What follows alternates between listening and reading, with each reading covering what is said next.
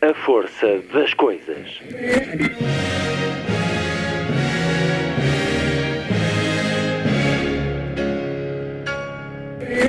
Welcome to the 109th last night of the proms.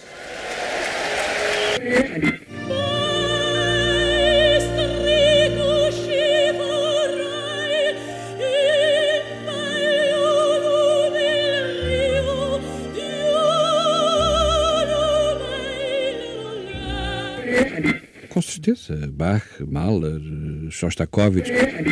Um programa de Luís Caetano.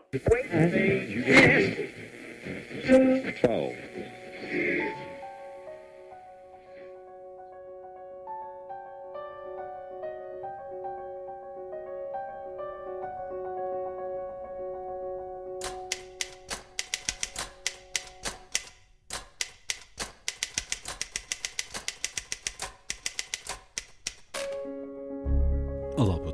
Emissão especial da Força das Coisas. Hoje até às 19 horas, numa parceria com a Noite da Literatura Europeia, que começa daqui a pouco, no Parque dos Poetas, em Oeiras, com entrada livre e até perto da meia-noite. Nona edição de um encontro sem fronteiras para celebrar os livros, os que os escrevem e aqueles que lhes dão vida lendo-os com momentos de leitura em voz alta que se vão sucedendo a cada 30 minutos, no meio da natureza e da estatuária que convoca os maiores nomes da poesia portuguesa. É uma organização da Eunic Portugal, a rede de institutos culturais e serviços culturais das embaixadas europeias e pela representação da Comissão Europeia em Portugal. Uma edição que conta com a parceria da Câmara Municipal de Oeiras. A escritora portuguesa convidada é Ana Margarida de Carvalho, que tem novo livro de contos prestes a chegar. É ela minha convidada, uma conversa que vai atravessar a noite, as cartografias literárias, o momento da escrita, os livros já publicados e muito premiados e bem acolhidos, incluindo a iniciativa lançada no início da pandemia, o trabalho coletivo Bode Inspiratório e muito mais. Na conversa que pode escutar já a seguir com Ana Margarida de Carvalho. A Europa une-se também pela cultura, um opus comum feito do contributo de diferentes geografias. A cultura é fator de desenvolvimento a todos os níveis e, por isso, os diferentes institutos nacionais e serviços culturais das embaixadas criaram uma rede de dinamização desta área, parcerias e cooperação com o interesse pela diversidade cultural por objetivo é Eunic que organiza a Noite da Literatura Europeia este sábado no Parque dos Poetas em Oeiras. Eunic é acrónimo para European Union National Institutes for Culture e em representação da Eunic Portugal recebo na segunda hora Ana Almeida, checa, mas há 30 anos em Portugal, leitora, professora de Língua, Cultura e Literatura Checas na Faculdade de Letras da Universidade de Lisboa. Uma conversa sobre o papel da Eunic, sobre a Noite da Literatura Europeia, mas, claro, também sobre a cultura checa em particular e a experiência de Ana Almeida no nosso país.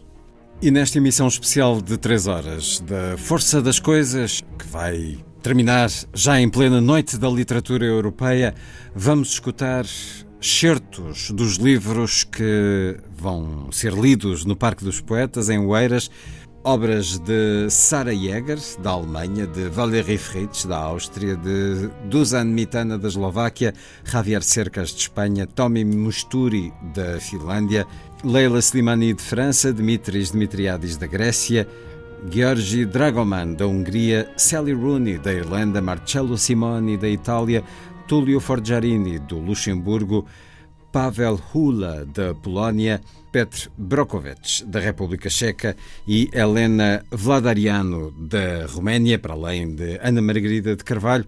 Leituras que vão mais longe através da rádio, na voz dos maioritariamente atores que vão estar no Parque dos Poetas, mas que vão estar também aqui, nesta emissão da Antena 2. Sábado, 5 de junho. Muito boa tarde. Esta é a força das coisas.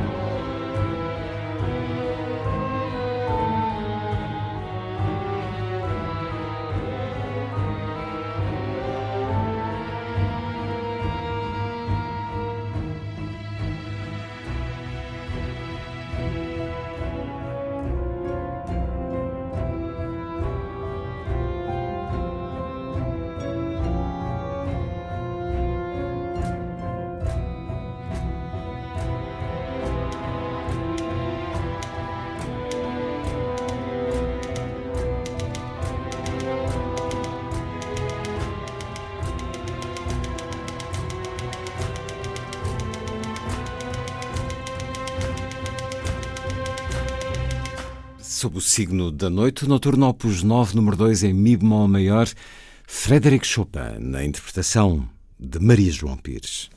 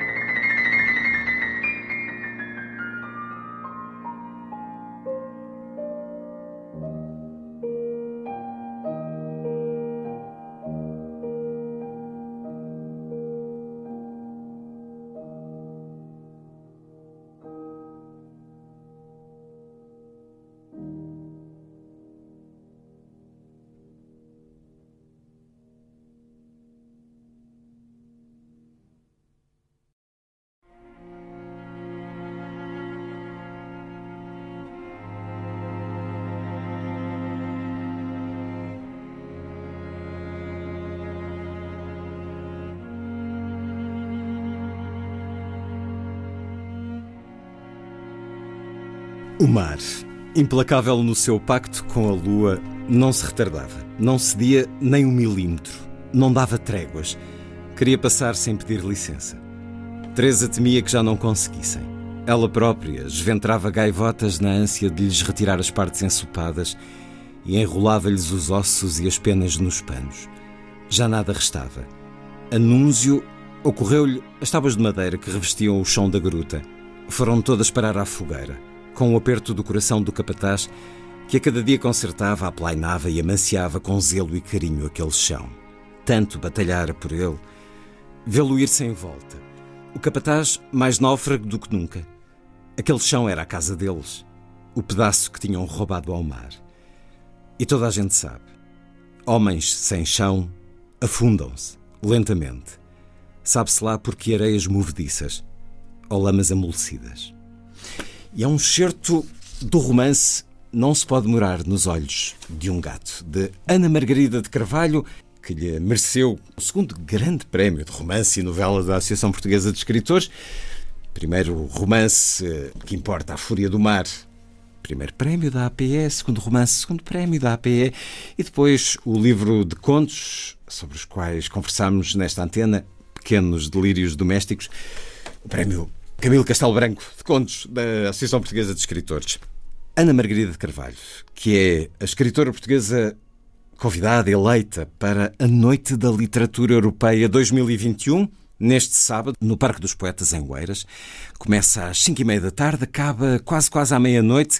Celebra-se aí o gosto de ler, uma vez mais, neste evento que reúne 16 países, 16 autores, igual número de tradutores e leitores, a dar voz aos livros. A Noite da Literatura Europeia é uma iniciativa da EUNIC, a Rede Internacional de Institutos Culturais Europeus, de que faz parte o anfitrião, o Instituto Camões.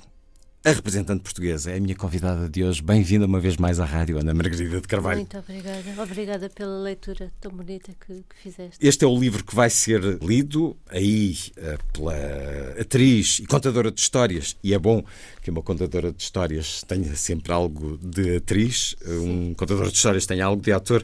Ana Sofia Paiva. Esta leitura vai depois inspirar eh, um momento de dança Ana Margarida já me vai dizer. Para já, a lua, a lua que estava aqui neste certo que eu li, a lua é dos amantes e dos poetas. E a noite, Ana Margarida de Carvalho, é dos escritores? Eu gosto, eu gosto, eu gosto da noite, sinto-me sempre mais, mais lúcida e melhor à noite. Eh, vai ser uma tarde-noite, porque vai começar às 5 e meia e depois anoitece lá para as 9 Portanto, acho que dá para as pessoas que gostam da tarde e para as uhum. pessoas que gostam mais da noite. Acho que vai ser bonito, acho que tem uma boa iluminação, acho que o parque é muito bonito. Um, espero que corra tudo bem. Acho que um momento de dança inspirado em palavras também pode, pode ser interessante. Os bailarinos são o, o Tiago Barreiros e a Beatriz Mira e são muito talentosos e muito bonitos, portanto, e a Ana Sofia Paiva também. Eh, Vão inspirar-se no livro ou no certo? penso que será mais no certo, uhum. embora eh, o livro tenha um, plot que, que, que, seja que é fácil de resumir. São náufragos uhum. uh, uh, numa praia com todos os seus preconceitos e todos os seus uh, conflitos.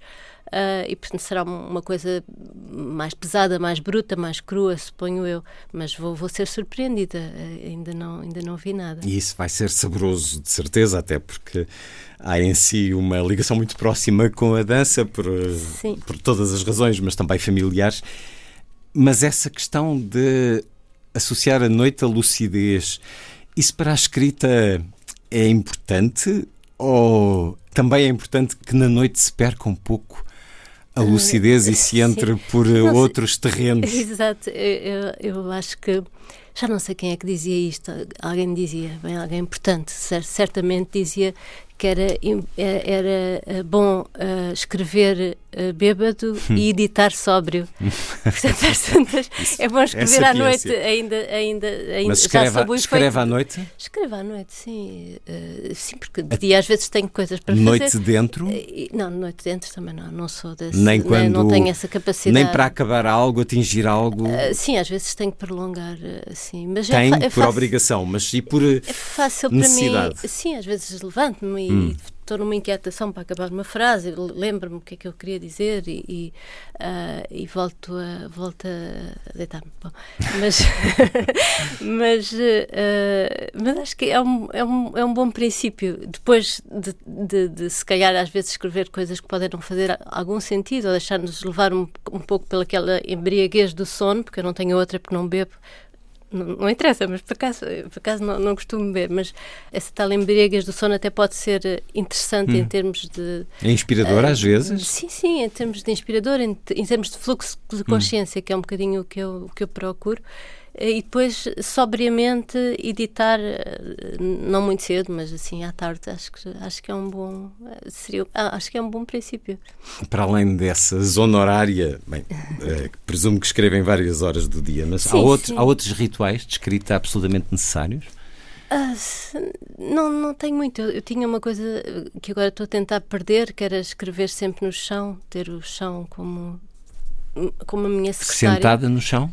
Sim, sentado no chão e com o próprio computador no chão uh, e, e, ter muito espaço para ter livros abertos e ter uh, não é dicionários. É.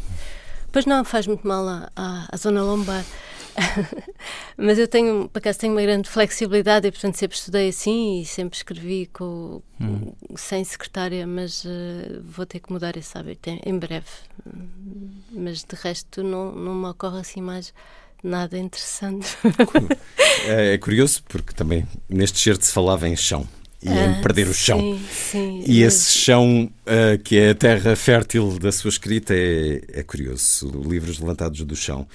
Sim. Ana Margarida de Carvalho. Também o chão é interessante, agora que de, da parte de dança que vai, vai, vai acontecer no evento o chão, o chão também é muito importante para saltar, Sim. não é? O, é? é? aquilo que dá a segurança é, é do impulso.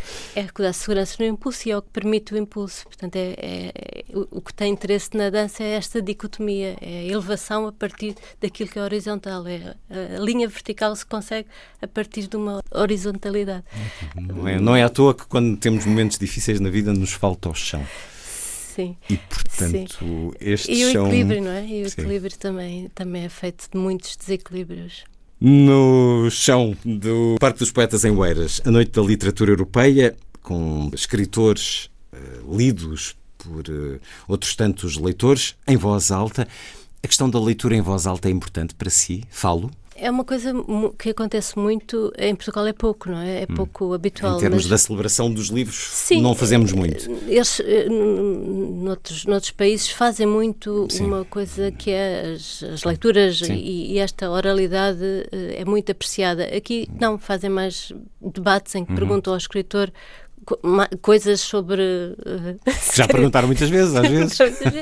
e depois abre-se as perguntas ao público e, e, e, o público não tem perguntas. E, e às vezes, e às vezes uh, se calhar, o mais interessante num autor é, é o que é ele escreveu. Que está lá escrito. Uh, mas aqui, de facto, não há esse hábito. Eu já, até já fui hum. a festivais em que os escritores eram convidados a ler na sua própria língua.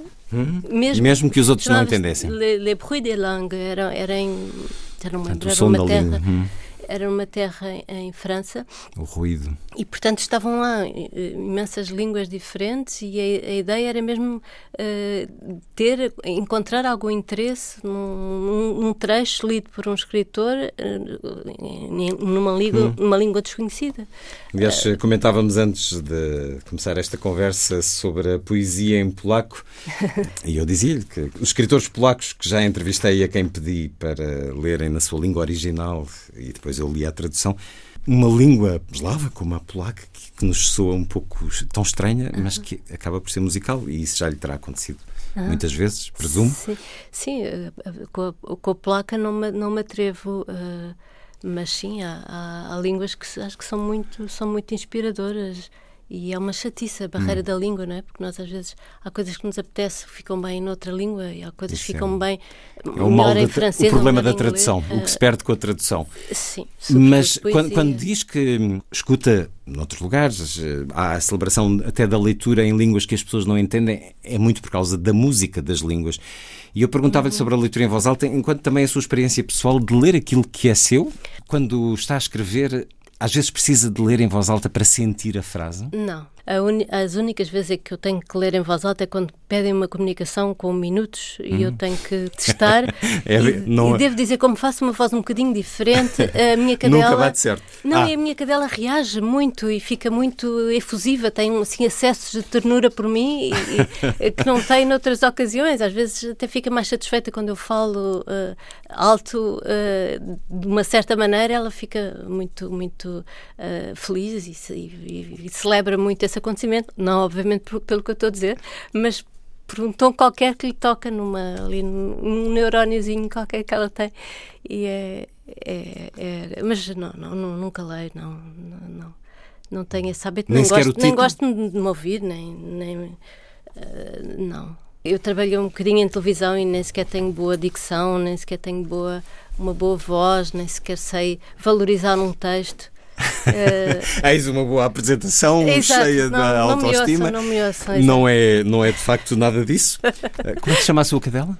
A, a minha cadela chama-se Vicenta. Vicenta. É logo para, para, dar, para o assunto resolvido. A Noite da Literatura Europeia. Encontro de literaturas de diferentes países. Acha, Ana Margarida de Carvalho, que sentimos hoje marcas nas literaturas com origens geográficas? Podemos nos referir eh, à literatura espanhola de hoje, ou à poesia polaca, ou ao romance americano? Isso existe para si? Não me deixo contaminar muito por, por modas e por coisas Hum. efêmeras, mas sei, obviamente, o que é que se vai passando. Sei Hum. que a, a- a certo ponto o policial nórdico estava muito em voga. Hum. Aí é um excelente exemplo porque de facto tem marcas muito comuns. sim, Mas muito podemos encontrar muito mais? Sei com- a com ponto- Hum. autoficção no Brasil. A certa altura desatou tudo a fazer autoficção no Brasil. Muito, passou para cá também. É verdade. Muita, muita gente também começou a fazer.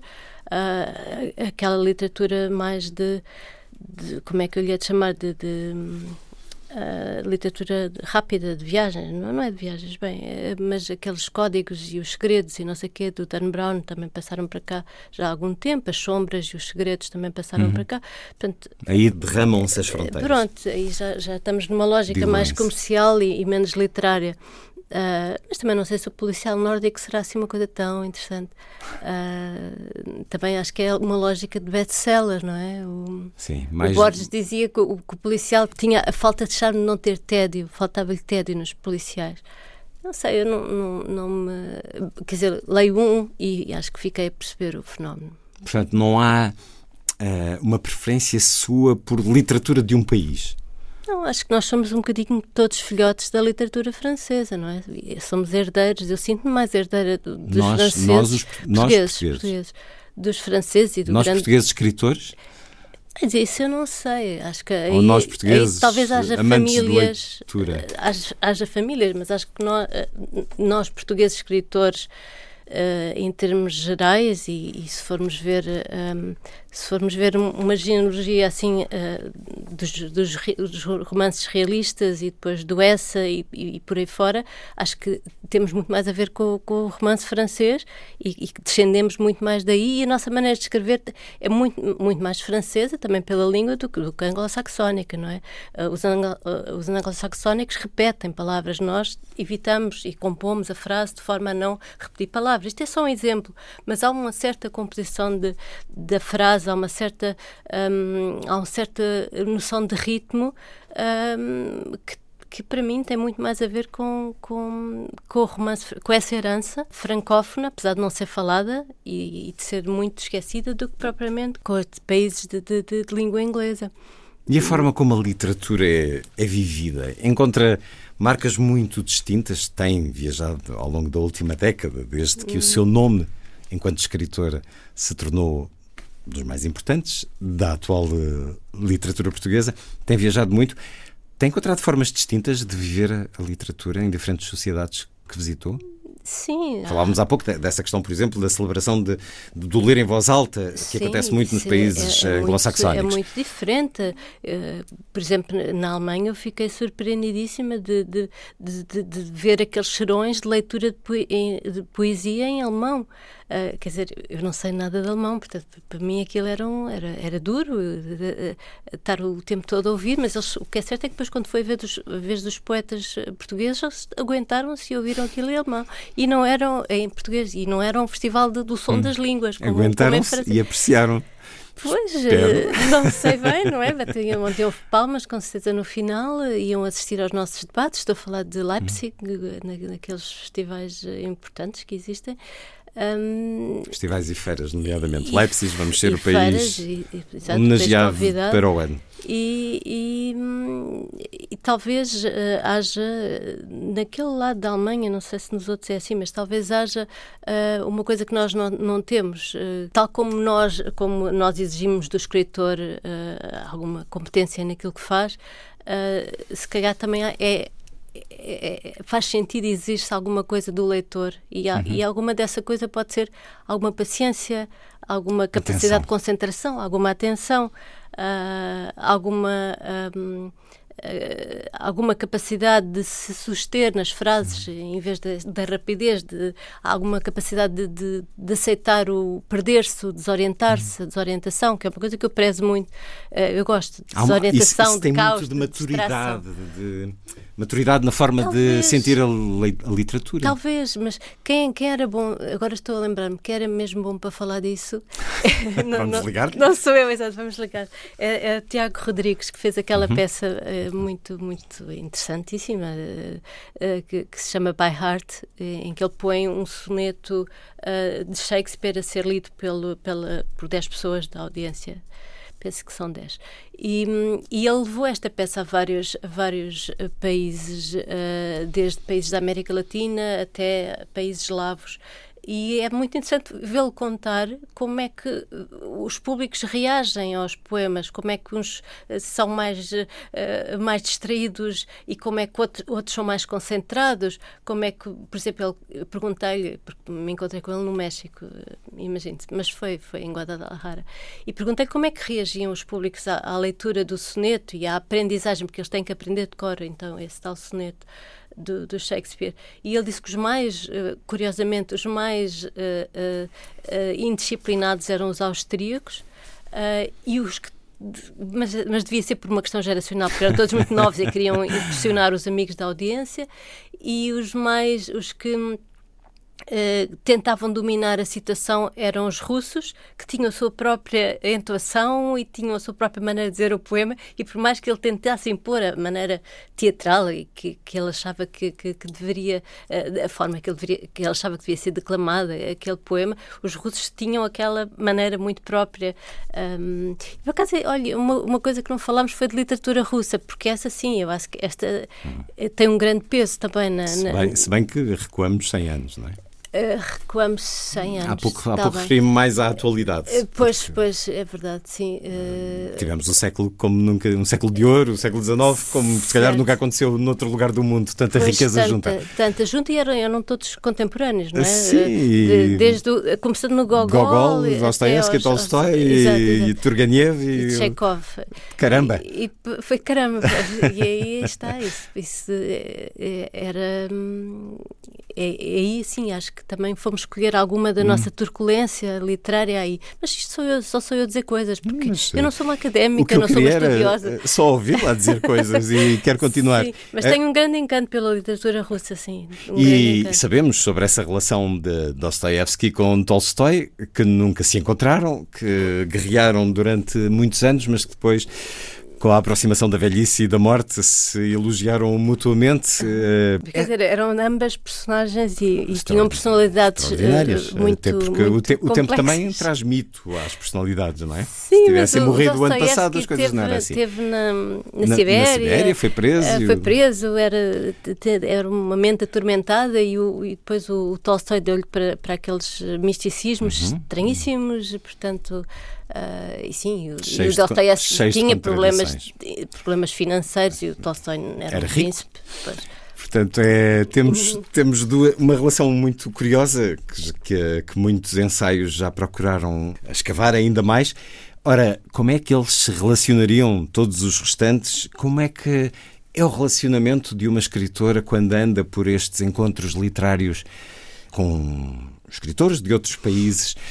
Um livro recente da Patricia Highsmith, O Suspense ou Arte da Ficção Recente, em nova edição portuguesa, naturalmente, ela diz: não me passa pela cabeça discutir o meu trabalho com outros escritores.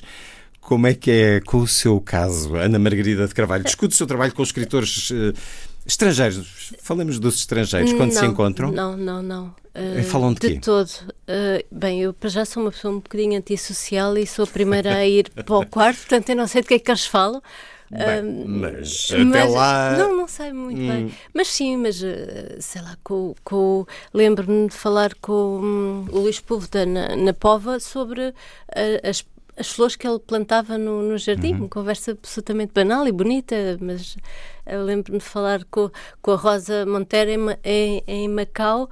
eh, e o, o nosso programa foi ir fazer uma coisa completamente doida e louca que nada tem a ver com literatura, que foi andar num, num um daqueles, eu digo andar porque é quase andar, num daqueles cinemas de, de, de- de realidade virtual em que nós as duas estávamos num carrinho do Batman tão real e tão realista e ela estava divertidíssima. Não, mas quer dizer, quase, quase. Não só por vergonha, porque os, os chineses eh, são muito bem comportados e são muito eh, contidos eh, e nós estávamos ali muito, muito aflitas, porque de facto a pessoa parece que se vai despenhar, apanha como borrifadelas de água, as cadeiras oscilam e portanto, como vê, são. são Portanto, nós imaginamos os escritores a conversarem sobre hum, Wittgenstein, mas não, andam Exato. no carrinho do Batman Exatamente. e falam de flores. Isso é bonito. É como os é surrealistas também se encontravam e falavam de rosas.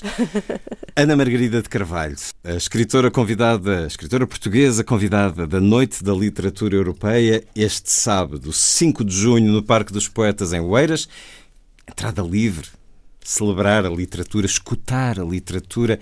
Por isso, esta conversa no regresso da Ana Margarida de Carvalho à Antena 2. A última vez conversámos sobre o livro de contos, Pequenos Delírios Domésticos. E, entretanto, Ana Margarida de Carvalho não só publicou novo romance, o gesto que fazemos para proteger a cabeça, como durante este último ano criou uma startup literária a propósito da pandemia. Toma lá a pandemia, que não vais impedir que nasça um novo livro. Um cadáver esquisito por eh, e-mail ou Facebook. Trabalho antiviral, botes inspiratório. Bote inspiratório Scapegoat, porque já teve traduções, reuniu 46 escritores, 46 artistas plásticos, Sim. muitos tradutores. Começou logo em março de 2020, portanto, mal Foi a pandemia. primeira, no primeiro confinamento. Portanto, Mal foi a pandemia foi declarada? Foi mal, mal o Costa anunciou que sim, fiz, fiz essa, fiz, foi a minha, a minha reação, foi em vez de me confinar a escrever, foi um bocado uma reação de um, quase um ato de resistência, mas Uhum. coletivo, ou seja, estamos sozinhos, estamos cada um em sua casa, mas a literatura pode continuar a acontecer e vamos fazer, não, não era bem um cadáver esquisito, era mais um, um folhetim esquisito. vá. Sou eu aqui a, Sim. a criar Mas também era ilações. esquisito, o esquisito acho que está bem aplicado. De Mário de Carvalho a Luísa Costa Gomes, o que é que foi necessário eh, para coordenar isto tudo? Porque acabou por ser a coordenadora. Sim, eu, eu fazia parte de- dos escritores e depois havia uma, uma amiga minha que também é artista, que é a Cristina Terra da Mota, que fazia parte da curadoria dos artistas, que todos os dias mudava, assim como todos os dias era um escritor diferente a fazer o, o- um novo capítulo que seguia o, o, o do colega anterior. Ah, foi preciso, foi uma loucura porque foi era preciso uma equipa que, que, foi formada informalmente, porque depois ah, surgiram leituras, depois surgiram traduções em cinco línguas, depois surgiram entrevistas na BBC ou no The Guardian, foi mesmo uma loucura. Depois era preciso coordenar estes 46 escritores, depois era preciso que eles cumprissem os prazos. Depois eu, eu tive Os prazos que eram 24 horas. 24 horas. E depois tinha eh, alguns a pedir para entrar, portanto tinha que entrar, arranjar horas extra para poder. eh, Alguns acabaram por não entrar. Alguns acabaram por não entrar porque já não, não tínhamos mais capacidade e, e- Porquê, porquê é que não tinham mais capacidade? Ah, porque ah, ah, bem eu, eu- Estipularam o número de páginas? Não, sim, nós, nós queríamos manter o número. Bem, enfim, são coisas que nos passava pela cabeça. Queríamos manter o número de quarentena de escritores, Ah. tinham que ser 40 e tal. E depois, a certa altura, eh, e e começámos um bocadinho antes, uns dois dias antes, para ter eh, uma margem de manobra para não nos acontecer eh, no próprio. Uhum. Nós, todos os dias, ah, ao meio-dia, pontualmente ao meio-dia, tínhamos um novo episódio para. um novo capítulo, neste caso, para oferecer. As pessoas o estavam, meio-dia, estavam à se- espera, sei a se- comunicação com social certeza, respondeu. Mas, mas o meio-dia, não sei se se, se lembra, era, era era a hora eh, que havia os comunicados da DGS, uhum. da televisão. Portanto, era a nossa resposta. Em vez de falar dos, dos mortos, dos entubados e dos infectados, nós falávamos de literatura. Uh, e, e, falávamos dessa história que acabou por ser publicada em livros pela Relógio d'Água, numa versão muitos, bilingue. Muitos dos que nos ouvem já o conhecem, de qualquer forma, Sim. marcou este último ano e foi uma iniciativa Sim. excepcional, como disse, falada foi. em órgãos de comunicação social estrangeira, não é esta coisa muito portuguesa, ah, fomos falados lá fora. Bem, a verdade é que teve a importância mas, em termos culturais, já... o La Vanguardia, The Guardian, a BBC. mas a verdade é que nós, a literatura portuguesa é muito confinada, uh, não é? Nós temos muita dificuldade de, de, de atravessar fronteiras. Sim, chegamos ao El São País e ao Liberação. São quase sempre os mesmos, não, não é assim uma coisa tão. Ah, não há um encolher de ombros nesta história. Eu acho que até tenho um certo orgulho. Então, eh, quando o país estava nesse primeiro confinamento, esse primeiro confinamento opressor, porque uhum. todos nos recordamos quem saía, eu quem tinha, saía à rua. Eu estava com uma multidão de pessoas e de cinemas constantes. É... Eu não me lembro, eu, eu tive três computadores a, a terem trecos, uh, tive vários uh, hackings de, de, passwords que desapareciam e coisas estranhas. Uh, estava sempre ao telefone, não sabia se, tinha, se já tinha comido, se tinha almoçado, se não. Emagreci, que foi ótimo. Pronto, foi, foi a parte também uh, positiva, porque toda a gente engordava, não é? Queixavam-se disso. Eu emagreci e os dias eram muito curtinhos, porque hum. havia sempre coisas, porque depois juntámos a música, juntámos a dança, juntámos outras artes e eu acho que o que foi mais interessante, sim, foi a parte literária, a parte dos artistas hum. plásticos, mas foi esta interação, que é uma coisa que eu gosto muito quando a, a literatura comunica com o que não é tão óbvio. Com a ilustração é óbvio, mas com a dança já não é tão óbvio. Quando a Luísa Ducla Soares fez um poema e o, o Pedro Silva Martins musicou, e o Miguel Duarte na Suécia dançou. Achei, achei, gostei dessa, dessa, uhum. dessa convergência de coisas inconciliáveis e impossíveis, mas afinal possíveis. Um carrossel de artes marca literariamente este tempo, este último ano. Acabará por ser também um pedaço de história, quando se fizer a história deste, deste ano e meio ou dois anos de pandemia. Far-se-á, uh, não sei quando, olhar-se-á com curiosidade sim. como é que o mundo enfrentou, como é que o país enfrentou. Ah, Isso estará lá. Pode ser que sim. Pelo menos na parte académica, imensos professores uhum. do Brasil, e ingleses e, e, e, de cá uh, já me fizeram várias conversas, entrevistas. Portanto, seguramente academicamente vai ser um assunto estudado. E depois, é, de facto, são muitos, são muitos, são muitos. Podiam ser 50. Nós não conseguimos meter uhum. 50, mas são muitos e são até às vezes um bocadinho antagónicos, não é? Uns chegam em uma linha, outros chegam em outro, outros tentavam torpedear literariamente o, o, o colega anterior, uh, que ia por uma e comprometer o próximo. E comprometer o próximo. Mas a ideia era um bocadinho esse jogo. Nós nunca revelámos quem eram os. Nem aos próprios. Nem os próprios sabiam quem era o, o seguinte era uma coisa que era uma espécie de suspense, é uma coisa um bocadinho jornalística também que eu tenho, que é de, de e de produção também, não é? De, de fazer as coisas acontecer de forma a manter algum algum interesse e, uhum. e não deixar que as coisas morressem. Portanto, a página estava sempre a ser abastecida ao ponto de nós termos escalas. Portanto, essa equipa da qual fazia parte a Ana Cristina Silva, que é escritora, a Sofia Moitinho, que tratava de, de, de, do Instagram, a, a Paula Perfeito, que também fazia entrevistas. Tínhamos. Um, escalas para, cada uma ser absolutamente pontual britanicamente e, e entrar com, com, o seu post à hora, à hora determinada uh, e acabávamos sempre com um anúncio do que é que, do que, é que iria acontecer no dia seguinte uh, que era uma espécie de teaserzinho para dizer e amanhã será o escritor tal. É extraordinário que nos primeiros dias de uma pandemia se tenha iniciado é, tal foi, máquina foi, de foi também celebração da literatura. Não, a celebração foi, foi uma espécie de celebração, sim, também um ato de, de resistência. resistência. De... E é preciso resistir eu, a tantos eu, níveis. Quer dizer, eu tenho muita, muita saturação deste tema da pan pandemia, não é? Hum. Eu já, já tinha apanhado com a Palva do Varzim e com o Vietnã, porque eu vim do Vietnã uh, doente. E, e, já não pensei bem, agora vou, vou, esquecer um bocadinho isto. Não, quando eu pensei que ia esquecer um bocadinho isto foi quando as coisas nos, nos caíram uhum. em cima. E, e portanto, agora estou mesmo. Acho que isso é um, já um off-topic. Na altura nós pedimos imensas coisas de graça às pessoas. Agora acho que. Agora no segundo confinamento acho que é quase imoral esse, esse pedido ser feito, porque as pessoas na altura havia uma, havia uma predisposição diferente. Uma predisposição completamente Sim. diferente. E um, mas, um peso uh, diferente, apesar de tudo, para o bem e para o mal. Uma, uma das razões porque parámos, porque uhum. o confinamento também acabou e nós achámos, bom, a partir daqui Sim. as pessoas têm que ir à sua vida, não podemos estar mais a pedir-lhes uhum. leituras, uhum. vídeos, tudo isso que, que, que estava a acontecer. Uh, e nós próprios tínhamos que ir, estou a dizer próprias porque éramos só mulheres, a, a equipa também tínhamos que ir às nossas vidas. O bode, o título, o bode inspiratório veio de onde?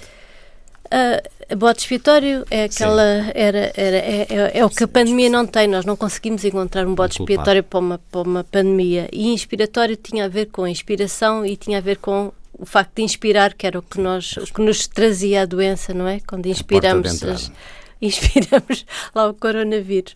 Portanto, tinha esta, esta dupla acessão uh, de inspirar e, inspirar uh, em termos de aparelho respiratório. Quando passou toda essa fase cheia de trabalho? Sim, totalmente voluntário. Sem... Ah, e outra coisa importante é que quando decidimos que o livro ia acontecer, quando o Francisco Valo nos propôs, uh, uh, prescindimos dos direitos de autor de, e das vendas para, para o Serviço Nacional de Saúde. Portanto, isso também é uma coisa boa. Fechando um ciclo, de certa maneira. E depois também houve interesse por parte de editoras uh, americanas e canadianas, portanto era bom que isso acontecesse, vamos uhum. ver. E depois eh, teve tempo para si? A pandemia ajudou a, é, a escrever ou nem por isso? A pessoa pensa assim, isto da pandemia também serve um bocadinho para. E depois, costuma ser, depois meteu-se o Natal, depois meteu-se as férias, diz, depois meteu-se a pandemia.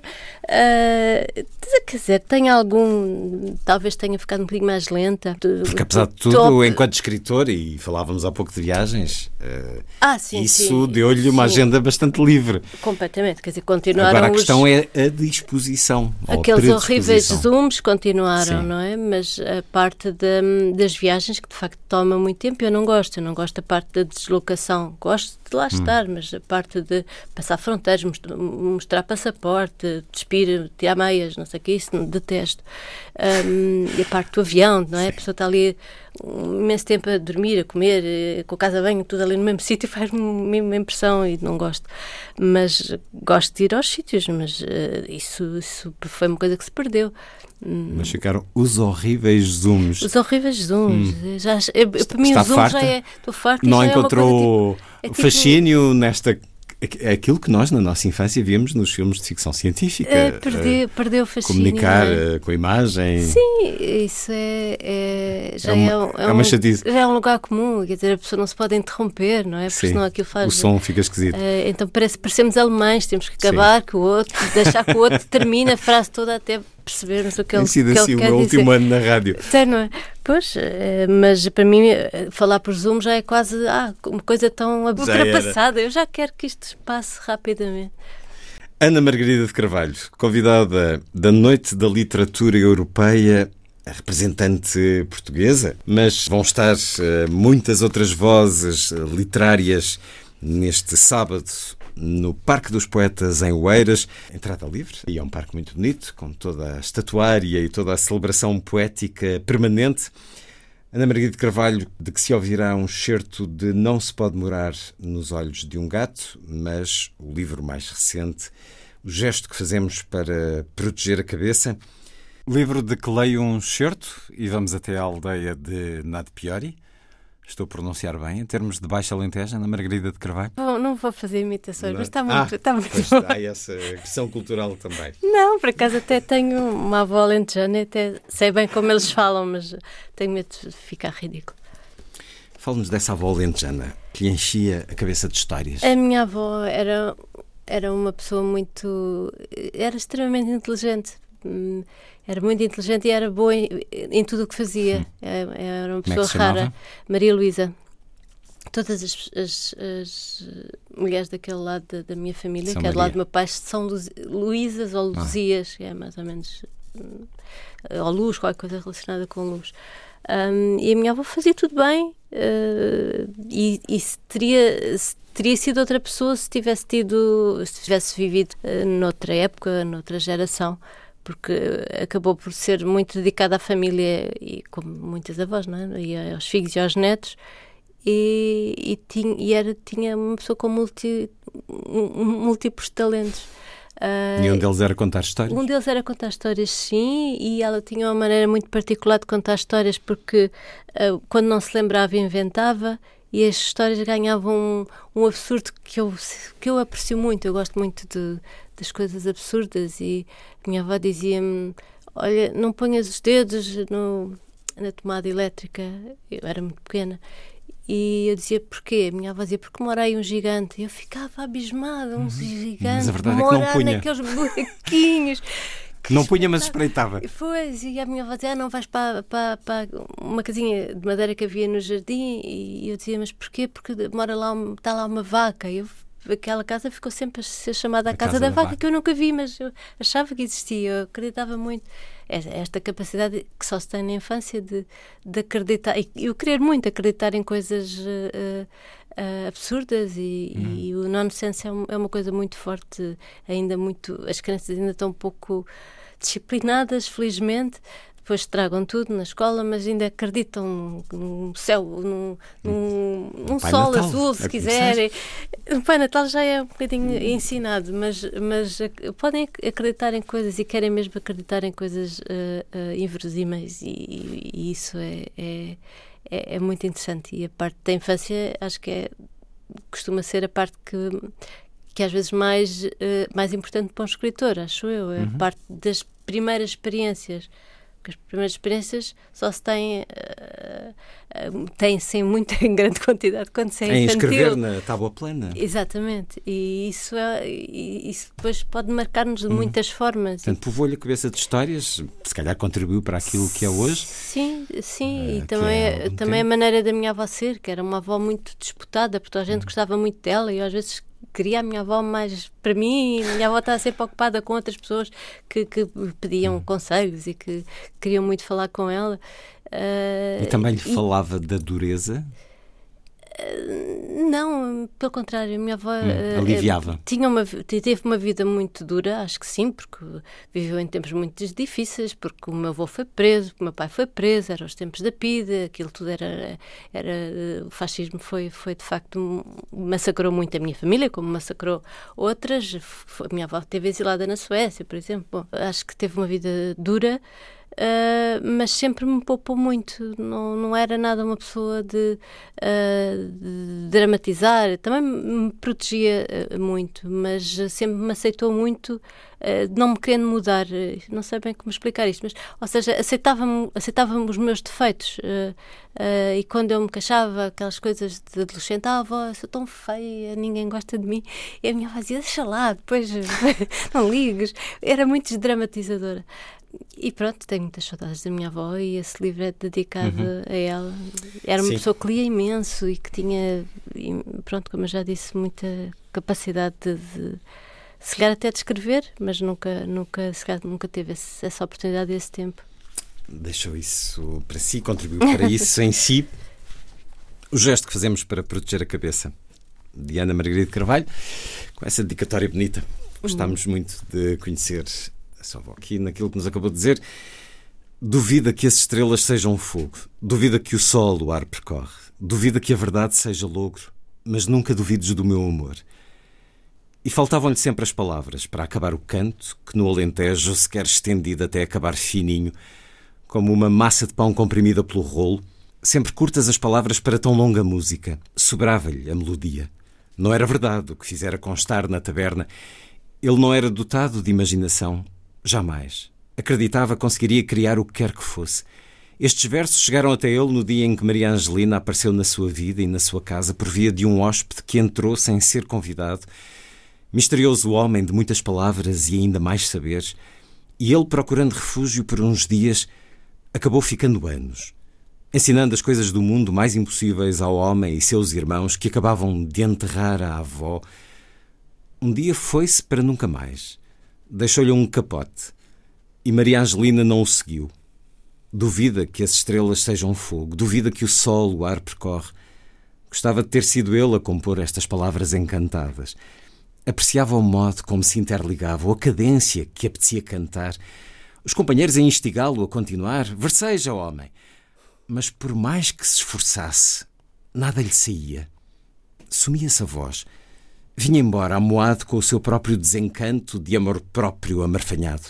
As coisas saíam-lhe tão bem por dentro e tão mal por fora.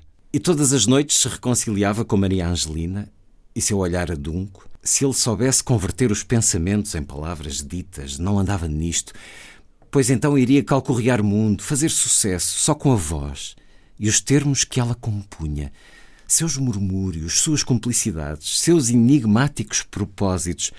Ele e Maria Angelina, para muito longe dos companheiros que lhe censuravam o seu amor extravagante. Se eu pudesse, não andava nisto. Seis sacas de azeitona transportadas pelo caminho mais acidentado para não se sujeitarem às emboscadas de estrada de gravilha, suave para os pés e para as rodas, uma portagem forçada que eles deviam pagar pela benevolência do caminho. Não querem pagar. Então vão pela vereda das ladeiras, eriçada de pedregulhos e de ninhos de pássaros estrambólicos e de matilhas de cães vadios. Entornem-se por essa serra adentro e ai de quem for apanhado. Desde tempos tão idos, que já ninguém punha em causa, ninguém protestava, ninguém se atrevia sequer a questionar a injúria ao povo que sempre aqui viveu, forçado a abandonar a sua aldeia, com prados e terra escura e úmida de lavrar, habitada de vida, humus, folhas podres, minhocas e vermes, para se irem instalar no pedaço de solo mais amutinado do Alentejo, aquele em que só as pedras são bem-vindas, a avó ainda lhe contava dos tempos da aldeia velha. Esta linguagem, a sua linguagem literária, Ana Margarida de Carvalho, esta extraordinária linguagem que tem tido, o reconhecimento que tem tido, uh, flui em estado de graça ou é um trabalho de garimpo uh, difícil eu, e apurado? Quer dizer, uh, o truque é, é, é, fazer parecer que flui, não? Para, mas mas às vezes flui mais que outras, às vezes fico mais empancada, às vezes não uhum. se estou a tentar descobrir mais um ritmo, não é como se fosse uma música. Uma melodia. A, a, melodia e a cadência interessa muito neste, neste livro. A ideia é uma caminhada que não para, porque há sempre uma personagem que vem e outra que volta, e tudo se passa, tudo se concentra ali em 48 horas mais ou menos, entre dois pôres de sol.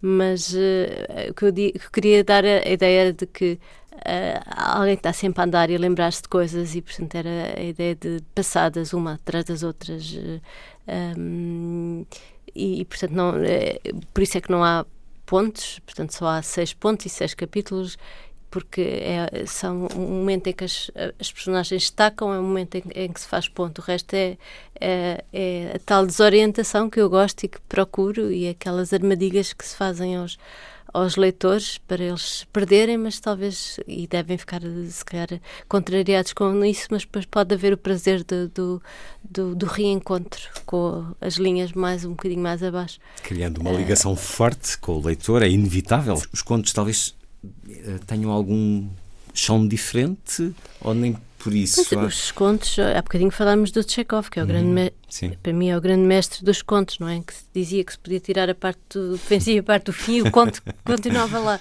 Mas os contos é um bocadinho apanhar uma corrida já em andamento. Hum, é, é diferente então. É outra, é outra, outra lógica. Melodia, é outro ritmo. Mas eu acho que como escrevo contos imperfeitos, não, uh, acabam por ser quase princípios de romance que depois ficam assim meios. Uh, acho que, que, são contos imperfeitos. Uh, mas eu também não procuro a perfeição. Se soubesse fazê-la, obviamente não diria, não hum. diria isto, mas uh, eu gosto da assimetria, eu gosto do caos, eu gosto da confusão. Isso é liberdade também, também Completa, é, também é então, escrita. Eu tive, eu tive durante tenha... 25 anos presa no, Sim, no jornalismo e, e portanto. Sim. Que também uh, tem algum alcance, consoante claro o estilo, assim o média uh, o permita. Com certeza, tínhamos que fazer muita, muito, Sim, um muita grande, ginástica. Muita para... ginástica para conseguir, porque... Estou a falar uh, com alguém que foi durante 25 anos jornalista, sim, nomeadamente é na bem, visão, um grande Exato, isso é bem o que isso é. A pessoa querer escrever qualquer coisa mais arrojada e depois há um, um Olha patrão, lá, julgas um que... patrão Vasques, não é? De, como no livro da Sofia, que nunca percebe nada, que acha que sempre que os leitores são, são burros. Se quiser não, escrever literatura, somos... que escreva um livro. Ah, pois, bom. Mas eu acho o contrário, eu acho que nós devemos eh, tratar o leitor como se o leitor fosse, soubesse tanto ou mais do que nós. Não devemos tratar o leitor nem de jornais como se fosse um tontinho, um tolinho.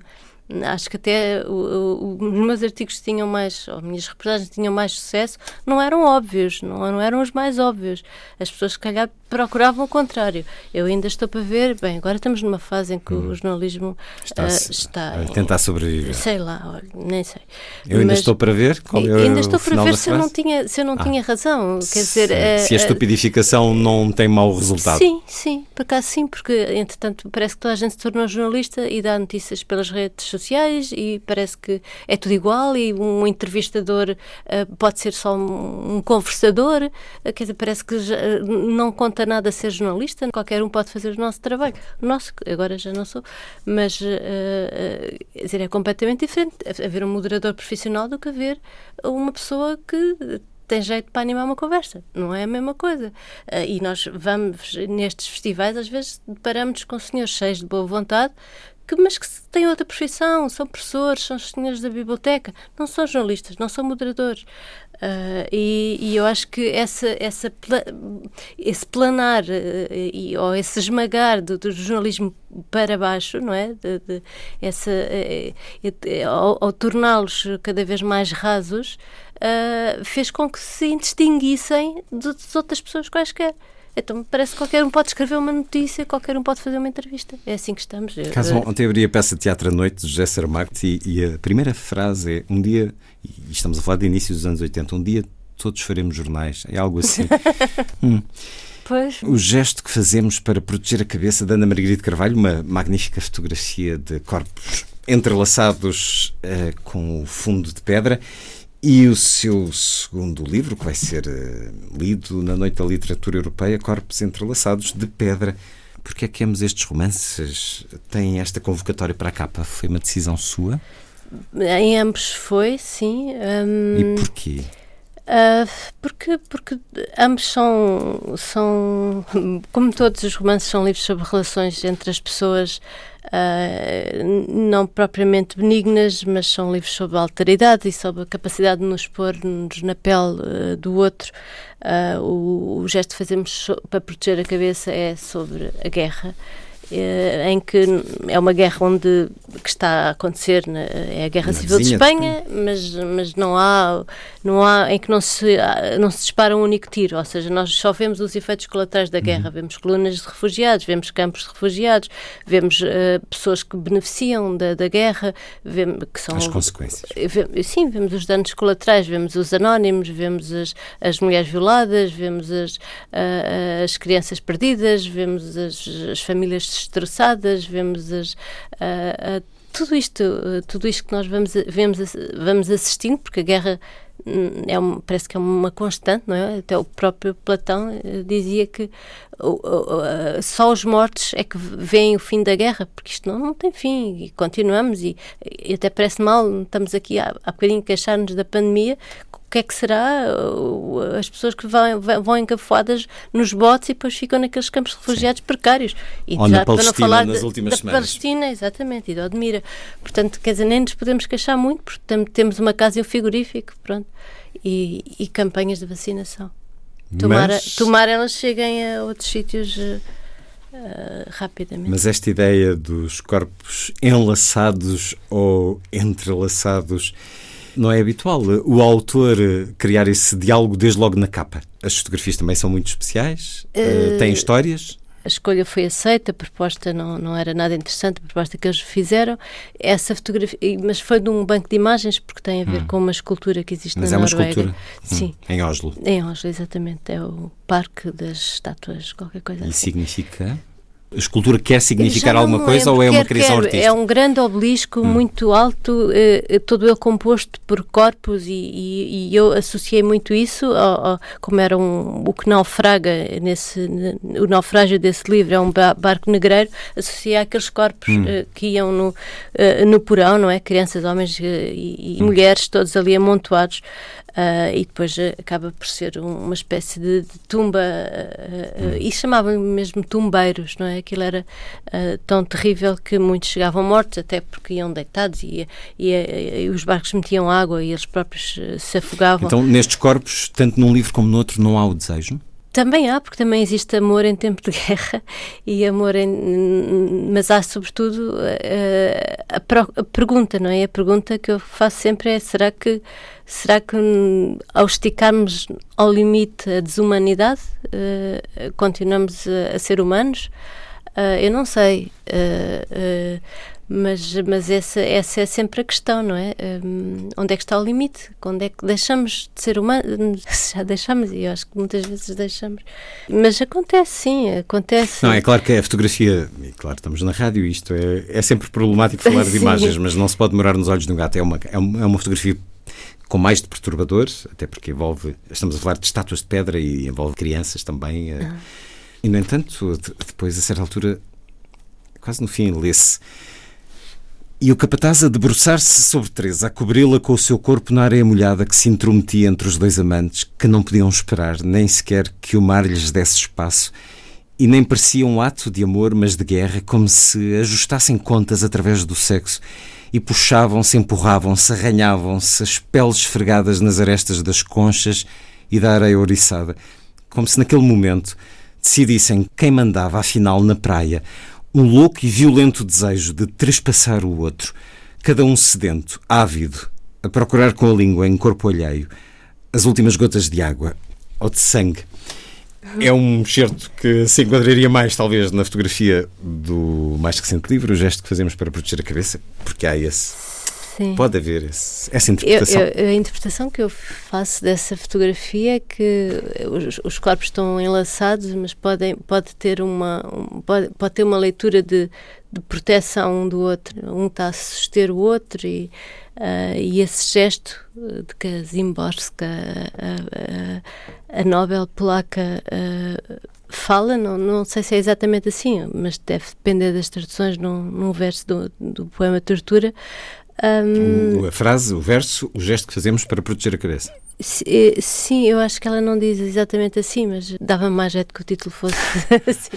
Eh, mas uh, é um gesto que é interessante nós pensamos, porque é, é um gesto tão intuitivo e tão hum. animal, não é? Porque nós podemos proteger outros órgãos que até estão mais protegidos e são igualmente vitais. Temos aqui a caixa torácica, protege-nos o coração e os pulmões, mas já temos uma boa caixa craniana, portanto, em princípio, isto, isto está, está protegido aqui por, por, cima. Portanto, devíamos até proteger o baço e o fígado, sei lá. Mas não, temos logo uma, uma tendência para fazer este gesto assim. Eh, quando, quando nos atacam. Uh, uh, e, e quando estamos aflitos, não é? quando há qualquer coisa. Sim. sim. e eu acho interessante ver esse, esse gesto. Até me lembrei depois para um conto que eu, que eu escrevi, eu vou lançar agora uma coletânea de contos ah, só sobre guerra. Eu tinha ficado com a ideia que era um romance, mas é uma coletânea é, de contos. E lembrei-me que há outro gesto que é quando os polícias prendem alguém e, e, o, e o põem dentro do carro Baixam protegem a sempre a cabeça do, do, hum. do, do detido hum. antes dele entrar Obrigam no carro. Obrigam-na a encolher-se para entrar no carro, é, não deixa de ser um gesto bem. de submissão. Não, nunca percebi bem o que, é que era aquele gesto, se era para ele não se magoar, se era para... Nunca percebi, mas, mas há ali um, um, gesto também que é sempre repetido, que se vê nos filmes e se vê na vida real também. Portanto, há várias modalidades. Este gesto de proteger a cabeça, há várias modalidades. Uh, e, e, e, a característica é, é, é, é, sermos eh, humanos, não é? E podermos fazê-lo. Uh, e, e a ameaça, é uma ameaça que está sempre, que está sempre em cima da nossa cabeça. Porquê é que escolheu este poema da Wisława Szymborska para ir pontuando o livro? Sim, cada, cada capítulo tem um, um verso e, e cada e, e todo e, ao longo desse capítulo essa esse verso vai hum. aparecer. É um poema intitulado Tortura. Porquê é que o escolheu? O que é que este poema lhe deu? Porque gosto Uh, e vi e chegou e ficamos por aqui. e ficamos por aqui, é? parece uma, uma, uma, coisa do, dos miúdos que dizem porque sim e está o assunto do ouvido, porque não. Uh, não, e, porque acho que tem a ver com, com, com, o que falámos há pouco. O que, é que, o que é que, depois de todas as barreiras conquistadas, o que é que nós temos? Temos a nossa pele, temos o nosso corpo. Hum. O que é que. Qual é o nosso limite? É sempre a minha, a minha questão, não é? Uh, e o nosso limite é, é é isto, é a nossa cabeça, é a nossa pele, é o nosso corpo e, e, e é o que nos resta. Uh, e isso é uma coisa que atravessa séculos, atravessa tempos, atravessa uh, os, uh, os 5 mil anos da literatura também, não é? Estamos sempre a falar de conflito. Eu já não sei quem é que dizia, mas até uma história de amor é uma história de de, de, de, agressão, de, de, violência, não é? Porque hum. exclui todo o resto. Portanto, há sempre um. Sim, não deixa de ser uma conquista. Uma conquista é um vocábulo de guerra. Pois, há bocado dessa cena de sexo aí do, do outro livro era. É, um, um é uma luta? Era uma luta, sim. Era uma luta é, entre dois. Entre, sim, entre dois personagens antagónicos, mas que, uh, que resolvem assim a, a sua disputa, o seu conflito há uma. Agora lembrei-me de, lembrei-me de uma. Há um, uma raça de, de macaquinhos, não sei onde, talvez na, na Papua Nova Guiné, não sei onde, mas que resolvem os conflitos fazendo sexo uns hum, com os outros. Portanto, olha, isso acontece. Um, tentemos. Papua Nova Guiné. Não sei se é. Inventei, farol. De... Inventei, inventei. Esse de, não é tribo, mas essa raça de macaquinhos existe mesmo. Então quer dizer que o seu livro de contos sobre a guerra também é atravessado pelo desejo. Eu estou um bocadinho insistindo no desejo, mas é, é, foi, é na sequência. Deixa-me lembrar, não sei bem, esse cara é uma, é uma coisa que eu não, não exploro muito e se calhar, sou um bocado tímida nessa. Hum. Porque é muito difícil escrever sobre, Sim, sobre sexo, parte não é? das maiores dificuldades é da literatura. se for uma mulher, é uma coisa que fica.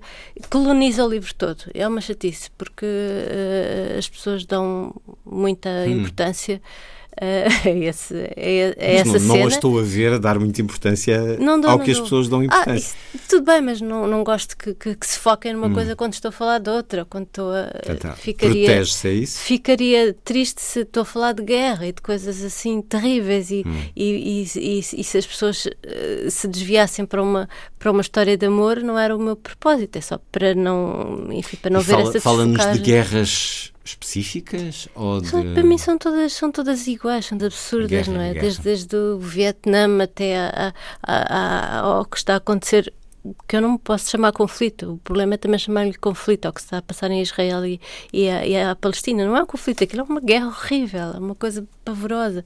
Ou, ou o que aconteceu no, no, Congo, sei lá, as guerras uh, coloniais, também temos um, guerras em que não se define muito bem o que é que são, mas em que há todos os, esses componentes também, de, de cerco, de fuga, de, de pessoas que que fogem e atravessam o Mediterrâneo, coisas muito, muito recentes, mas que podem ser de, qualquer época.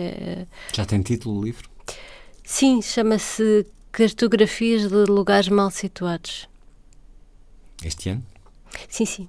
Na Relógio d'Água? Na Relógio d'Água, sim. Agosto? Setembro? Eu acho que é antes, acho que é antes. Já está entregue, portanto estou à espera de. Estamos em. Sim, é por aí, exato, por aí, por aí. Não falta muito. Sim, sim. No último livro de contos, fez-me o favor, pessoal, de pôr lá um poema seu, Apfel Strudel, que ah, eu lhe pedi para ler. Sim, sim, sim. Está lido, está gravado, está emitido. Aqui não, não pôs nenhum poema seu. Pois é não, porque pena, eu não sou, é, eu não é lamentável, poeta. Mas uh, vou-lhe pedir para ler uh, estes, uh, estes dois momentos do poema da Wisława Szymborska, porque estamos a falar de um evento que celebra a literatura em voz alta e, portanto, peço-lhe para ler. Então vou ler. Chama-se Tortura, o livro chama-se Gente na Ponte, eu só o tenho numa uma coletânea que há pouco referiu. Uh, nada mudou. Talvez apenas as maneiras, as cerimónias, as danças, o gesto das mãos para proteger a cabeça continua a ser o mesmo.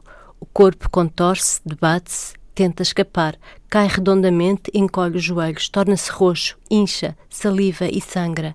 Nada mudou exceto o curso dos rios, a linha das florestas, dos desertos e glaciares. É nestas paragens que vagueia a alma, parte, volta, vai e vem, alheia a si mesma intangível, ora certa, ora incerta da sua existência, mas o corpo está está está, sem ter outra saída. Wisława Szymborska e o poema Tortura, que está no mais recente romance da Ana Margarida de Carvalho, o gesto que fazemos para proteger a cabeça, a edição Relógio d'Água.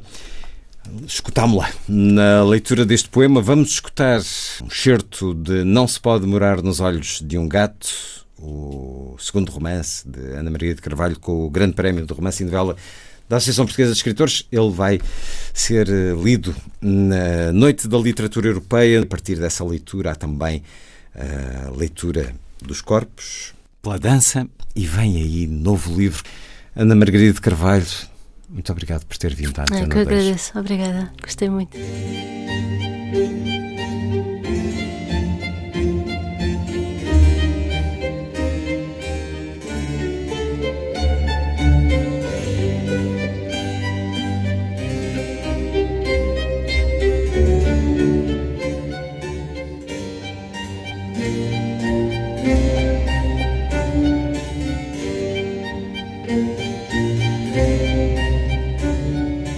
A força das coisas.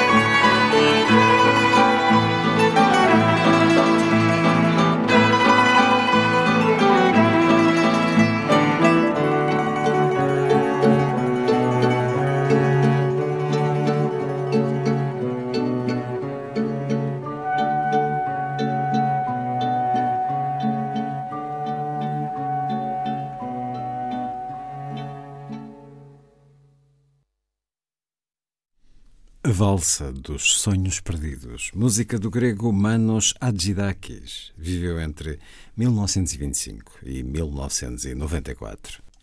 Daqui a pouco, na Noite da Literatura Europeia, a Grécia vai estar representada por Dimitris Dimitriadis. Nasceu em 1944 em Salónica, dramaturgo e tradutor, tem quatro peças publicadas no nosso país, na coleção Livrinhos de Teatro dos Artistas Unidos com a Cotovia, Dimitriades vai ser lido no Parque dos Poetas, em Oeiras, por Eftímios Angelakis, tal como escutamos agora. Fica comigo. Não me mandes embora. Não tive sucesso em nada. Um dia levantei-me e fui-me embora. Precisava mesmo. Vê se entendes, mas não consegui. Deixei-te a ti e aos miúdos para viver, para encontrar algo que não tinha. O meu eu, o amor, a liberdade, a alegria, a vida. Não encontrei nada disso.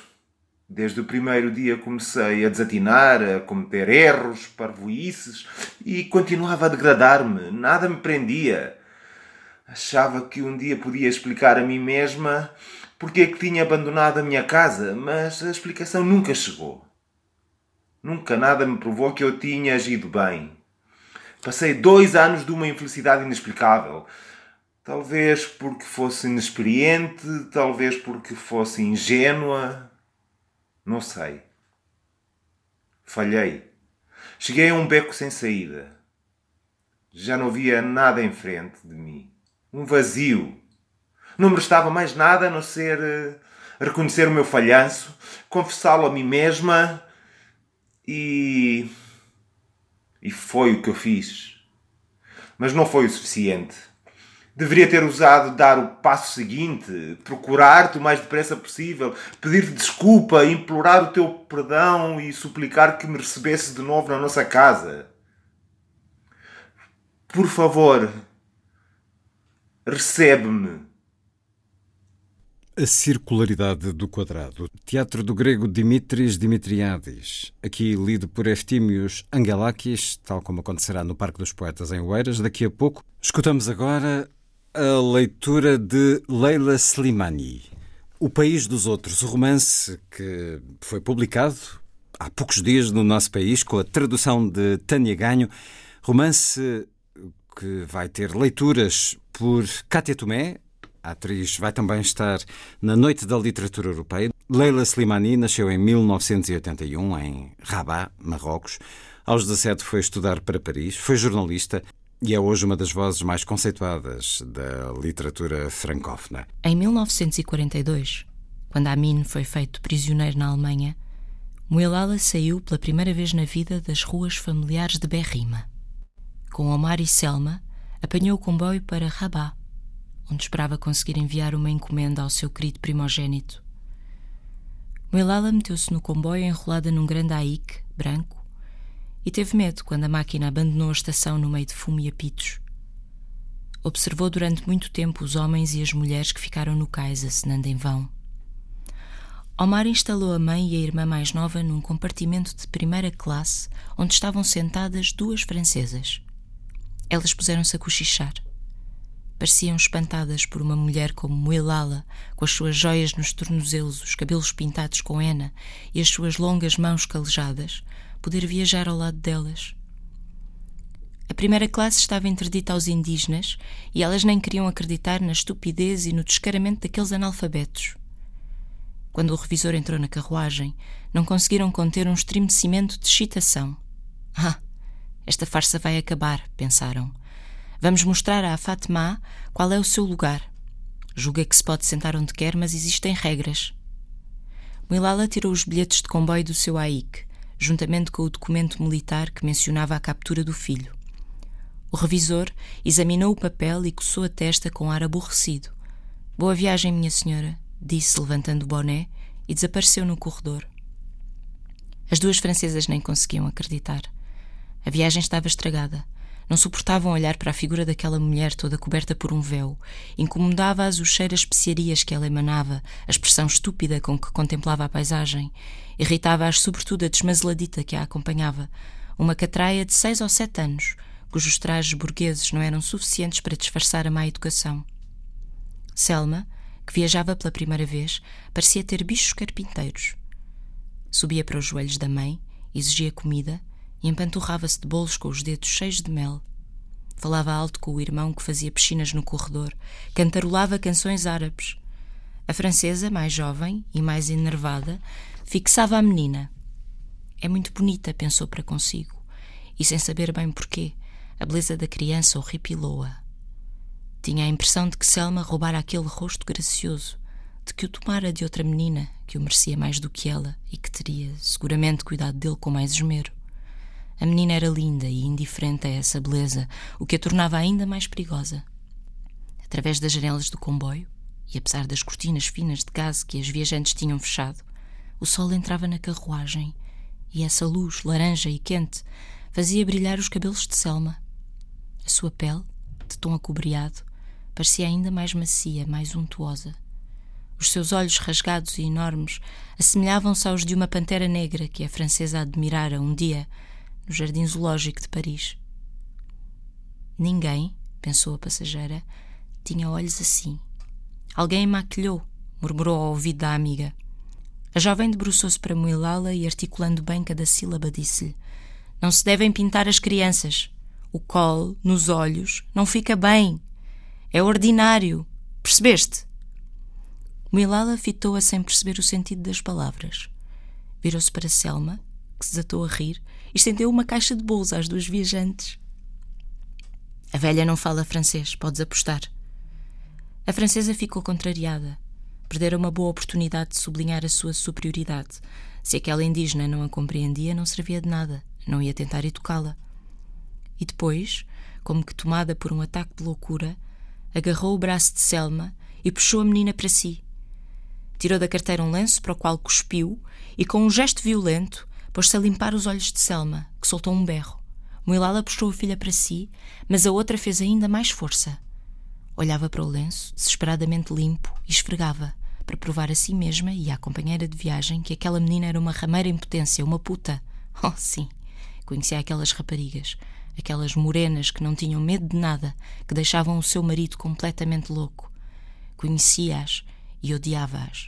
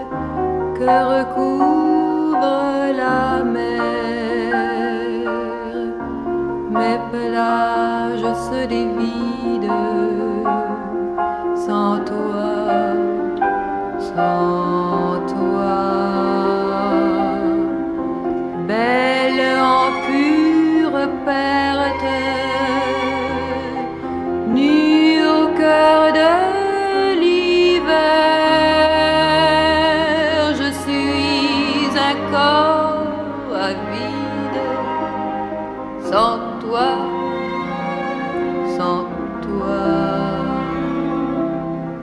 rongé par le cafard, morte au cercueil.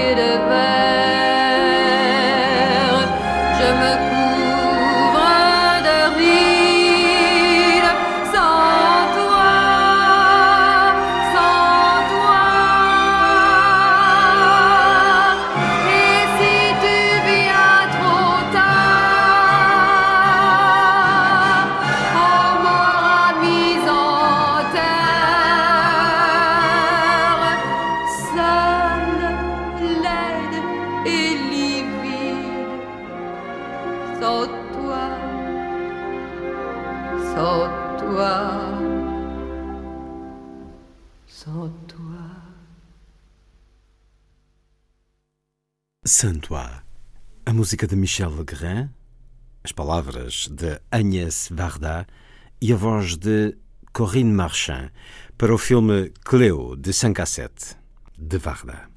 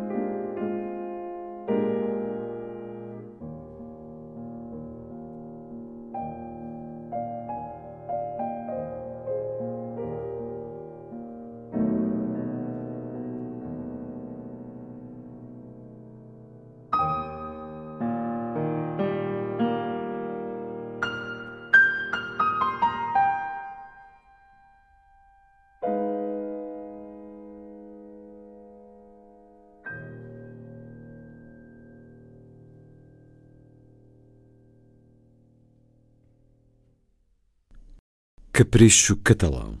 A suíte Espanha, o Opus 65, de Isaac Albéniz. A interpretação de Daniel Barenboim. E vamos até ao momento de Espanha. Na nona edição da Noite da Literatura Europeia, o escritor e o livro escolhidos Terra Alta, de Javier Cercas, publicado no início do ano no nosso país. Javier Cercas, um dos notáveis escritores espanhóis da atualidade, já várias vezes convidado deste programa, nasceu em Hernando, perto da fronteira portuguesa, em 1962. O livro tem a tradução de Helena Pita e vai ser lido por Pedro Saavedra, tal como o escutamos agora. Quero ler outro livro, disse. Com imaginação ou sem imaginação? Melchor pensou que o bibliotecário troçava dele, mas não se importou. Segundos depois, o francês abarcou com um gesto vago toda a biblioteca. Tens aí por onde escolher. Escolheu ao acaso dois livros pequenos que o aborreceram e que não acabou de ler. No dia em que os devolveu à biblioteca, o francês estava a catalogar um livro muito grosso em dois volumes, intitulado Os Miseráveis.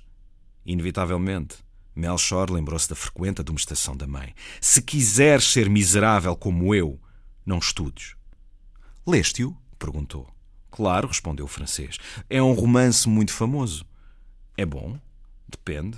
Depende de quê? Depende de ti, respondeu o francês. Metade do livro põe-na o escritor e a outra metade és tu que a pões. Naquela mesma manhã começou a ler o romance. Fê-lo com uma ausência total de convicção, mas levado pelo comentário do francês, também o fez como se não fosse ele que lia o romance, mas o romance que o lia a ele. E cem páginas passadas ao chegar ao episódio em que Jean Valjean, recém-saído do presídio, esfomeado, cheio de frio, exausto e andrajoso, vagueia pela cidade de D à procura de refúgio sem que ninguém o acolha. Reparou que as lágrimas lhe corriam pela cara. Confuso, sem saber o que lhe acontecia, parou de ler e limpou-as. Depois continuou a ler. Da sociedade não recebera senão males os homens só lhe tocaram para o maltratar. Qualquer contacto com eles teve significou uma ferida. À exceção da sua mãe, nunca encontrara desde a infância uma voz amiga, um olhar benevolente. Assim, de sofrimento em sofrimento, chegou à convicção de que a vida é uma guerra e de que nessa guerra ele era o vencido. E não tendo outras armas para além do ódio, resolveu aguçá-lo no presídio e levá-lo consigo à saída. Estas palavras enervaram-no. Agitaram-no, eletrizaram-no, acabaram por identificá-lo com Jean Valjean, aquele condenado que nunca se ria, carrancudo, infeliz, sombrio e ensimesmado, que parecia sempre ocupado em ver coisas terríveis.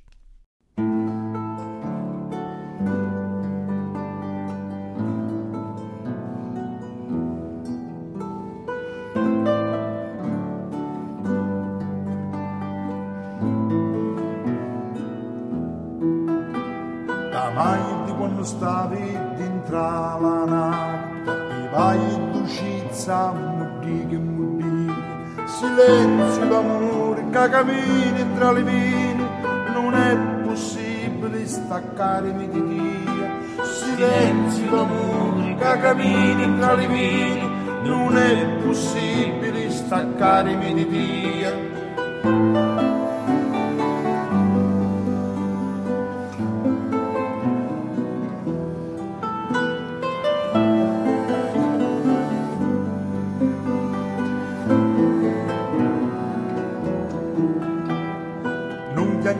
Alberi d'alivi, amori e beni vengono di lontano. Delizia, amata mia, sciardi l'arma mia, dammi l'ugorica di tugno la vita. Delizia, amata mia, sciardi l'arma mia, dammi l'ugorica di tugno la vita.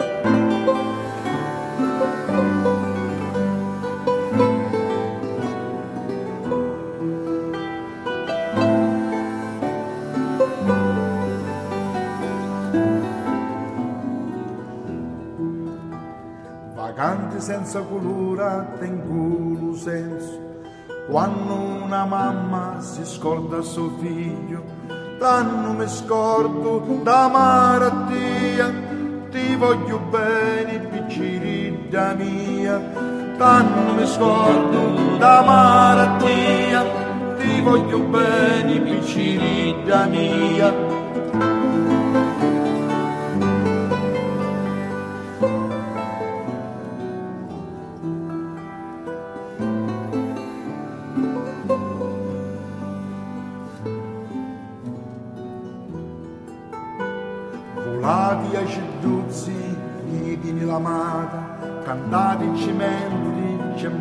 Morte e vita, come tutto il mondo, esti la campagna, tu sei regina, e iure di Spagna, come tutto il mondo, esti la campagna, sei regina, e iure di Spagna,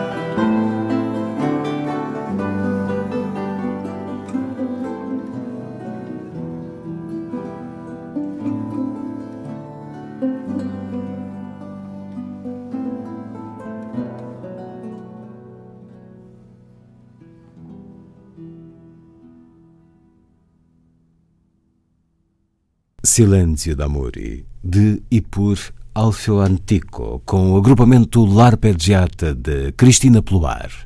E depois da música do siciliano, ouvimos agora Marcello Simone, o escritor italiano que foi arqueólogo e que é bibliotecário. Nasceu em Comacchio em 1975. O Segredo do Mercador de Livros, romance de estreia tem a tradução portuguesa de Maria Irene Bigote de Carvalho, será lido no Parque dos Poetas em Oeiras por Elmano Sancho. E será assim. Espanha, Feudo de Leão, 6 de março. Quando parou em frente de São Miguel de Escalada, encontrou o mosteiro envolto pela luz do pôr do sol. Por momentos ficou a observá-lo, de longe, perguntando se aquela imagem perdida no meio do campo árido seria um sinal de bom ou mau auspício. Depois, voltando-se para o homem sentado ao seu lado e pronto para conduzir o carro, ordenou-lhe que avançasse. Tinha feito a viagem por terra e por mar, acompanhado de quatro criados, mas durante todo o tempo parecera-lhe viajar sozinho. De resto, a companhia de pessoas incultas aborrecia-o tal como a sequência de dias em que uma mente curiosa como a sua se via privada de qualquer estímulo. Em breve, porém, as coisas iriam mudar. Pensou ao mesmo tempo que contava as sombras que se iam desenhando ao lado do complexo. Dois arcos em forma de ferradura, vestígios da influência moçárabe, enriqueciam o pórtico que ligava à torre do campanário. Arcos por baixo dos quais se distinguiam as silhuetas dos monges herdeiros da sabedoria e do espírito do grande Isidoro de Sevilha. Tempos houve em que ele próprio vivera num lugar semelhante, entre amanuenses e tradutores, sob a chefia do mestre Gerardo de Cremona. Depois, a morte do pai e as adversidades do destino obrigaram-no a fugir, a mudar constantemente de lugar sem nunca se fixar. Mas, de facto, Ignácio não maldizia aquela sorte, uma vez que lhe permitira crescer intelectualmente e conhecer o mundo da forma que a maior parte do género humano desconhecia. Puxado solenemente por dois robustos cavalos, permaneceu sentado no carro, fazendo previsões sobre o que o esperava, até que, a poucos passos do mosteiro, avistou três religiosos que saíam das arcadas. Dois jovens e um idoso. Ignásio fixou este último com os seus olhos cor de esmeralda. Tinham passado pelo menos 20 anos desde a última vez que discutira com Abade Leocádio, e agora, no lugar de monge beneditino em pleno vigor, encontrava um velho encanecido. Saltou por cima do assento do cocheiro, compôs a capa bordada com motivos sicilianos e foi ao seu encontro. Peregrinos Ignásio cumprimentou Leocádio, ao mesmo tempo que os confrades que caminhavam ao seu lado trocavam murmúrios. Esperava-vos ansiosamente.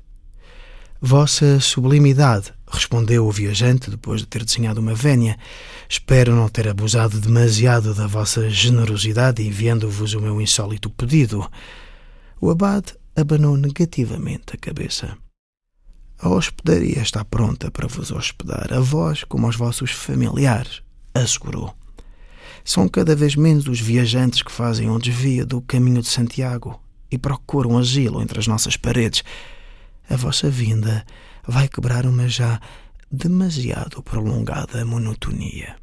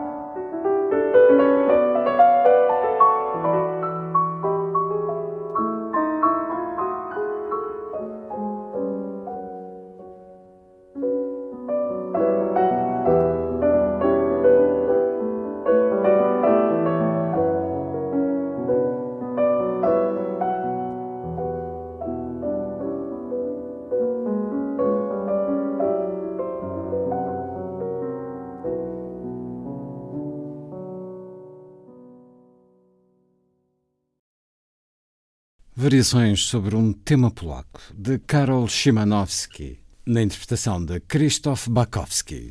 E por isso seguimos para a Polónia, no Parque dos Poetas em Oeiras. Daqui a pouco, a escolha da Embaixada da Polónia para esta Noite da Literatura Europeia pertence a Pavel Hula, Escritor nascido em 1957 em Gdansk, foi jornalista e trabalhou no serviço de imprensa do Solidariedade, foi professor de literatura e de filosofia e dirigiu um canal televisivo em Gdansk.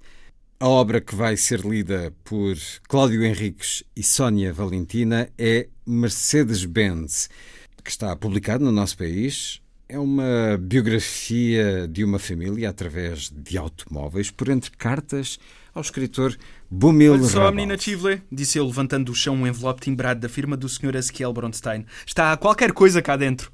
Levantei a dobra e tirei lá de dentro um retângulo cinzento de papel fotográfico da marca Gevert, onde nenhuma fotografia fora revelada. Leia, se faz favor. É a caligrafia do meu avô. E a menina Chivle, debruçando sobre o cartão, leu a meia voz. Levaram para um lugar onde as criaturas pareciam lumardente, mas se quisessem eram capazes de assumir a aparência de pessoas. Depois virou o papel e leu outra frase escrita pelo meu avô Carol. Depois fui para um lugar onde não havia nada. Mas o fumo deu-lhe a volta à cabeça. Riu-se ela em voz alta, atirando mais lenha para a fogueira. Amanhã não vai haver aula de condução, mas já agora gostava de saber o que fez o seu pai quando regressou do trabalho. Agora não consigo explicar-lhe isso.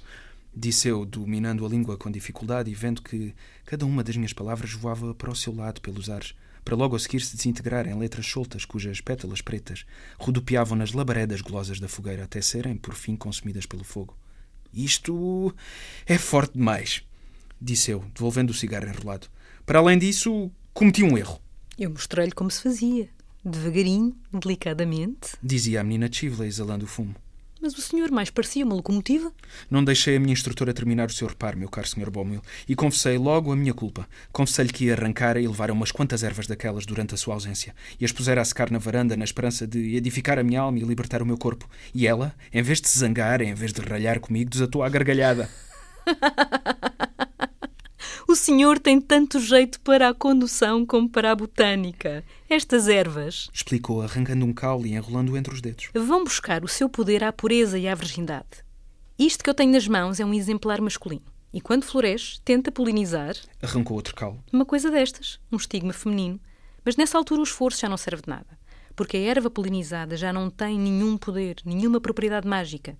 E é por isso, durante o tempo de floração, que todos os exemplares masculinos devem ser colhidos com as raízes. Disse, atirando um dos caules para o fogo. Nessa altura, os receptáculos e hastes femininos crescem e incham, produzindo a essência. Como monjas dedicadas a Deus! Comentei, sem mais nem menos. Pode crer. Disse a menina Chivla, erguendo seriamente as sobrancelhas. Nisto não há nada divertido. Os poderes sobrenaturais da alma advêm sempre da renúncia e todos os santos e feiticeiros estavam cientes disso. Mas hoje já não se pode falar disto em voz alta. A menina enlouqueceu. Agora era eu quem se ria à gargalhada. Vivemos num país livre! Livre para quem?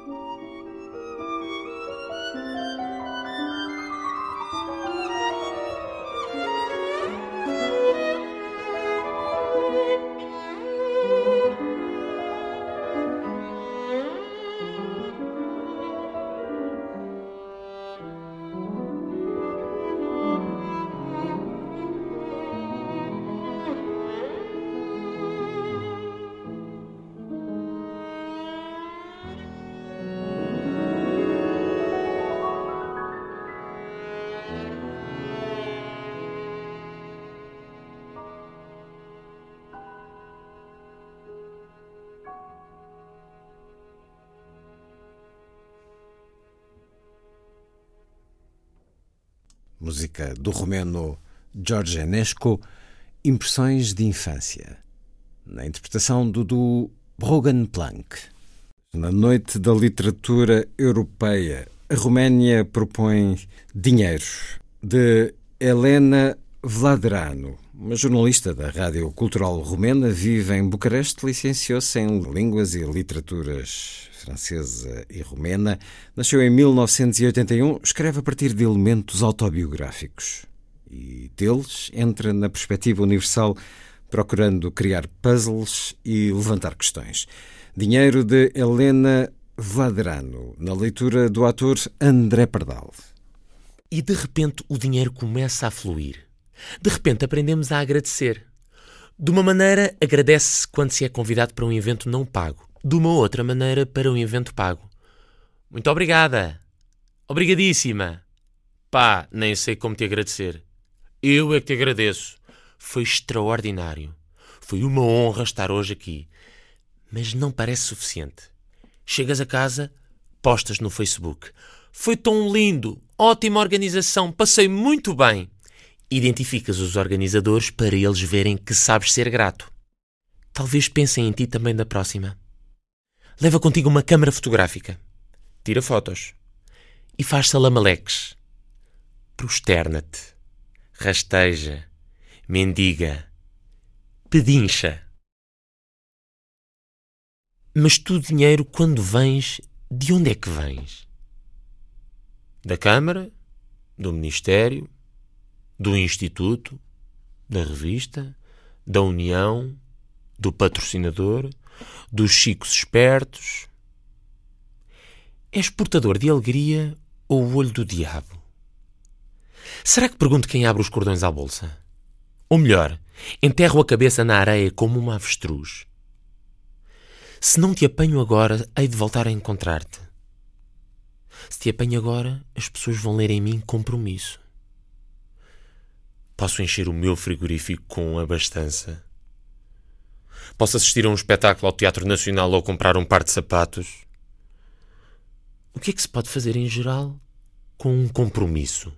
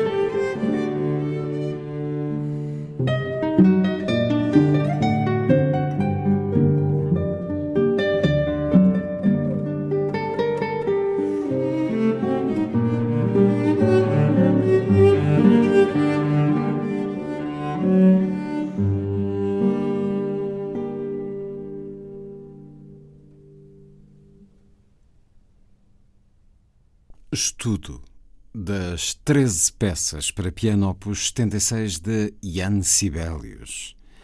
Aqui numa leitura de violoncelo e guitarra por Jian Wang e Goran Solskjaer. E para a Noite da Literatura Europeia, o Instituto Ibero-Americano da Finlândia propõe Tommy Musturi, autor de banda desenhada, nascido em 1975, ilustrador e designer, Está editada em Portugal. Três livros na chancela Chili con Carne. É uma obra complexa, de fina ironia, com diferentes estilos visuais e muitas vezes sem palavras. Aqui elas existem e vão ser lidas por Ana Água e Carmo Laginha, tal como escutamos agora. Era verão nos anos 70 e fui pela primeira vez à feira de agricultura em Cangasala. Penso que estava sol. Penso que estava sol. Como sempre naqueles dias. Como sempre naqueles dias. Na feira era tudo de certa forma grande: os tratores, os animais, as distâncias. Os tratores, os animais, as distâncias. Na feira era tudo de certa forma grande. Quase perdemos o carro no parque de estacionamento. A cabeça do rapazinho andava à roda. À roda. À roda. À roda. À roda. Comprámos balões. E jogámos à pesca. Puseram-me em cima do trator e tiraram uma fotografia, apesar de eu nem querer. Pois o tamanho era um pouco diferente comparado com a maquinazinha do meu avô. Pois, era. Comecei a chorar. E perdi o meu balão. Perdi o meu balão. Já não tínhamos tempo para comprar outro. Já não tínhamos tempo. E lá estávamos nós. Eu e o meu pai a ver o balão a subir. A ver o balão subir, alto e direcionar-se para norte. Sabe-se lá onde é que ele ia. Sabe-se lá onde é que ele ia.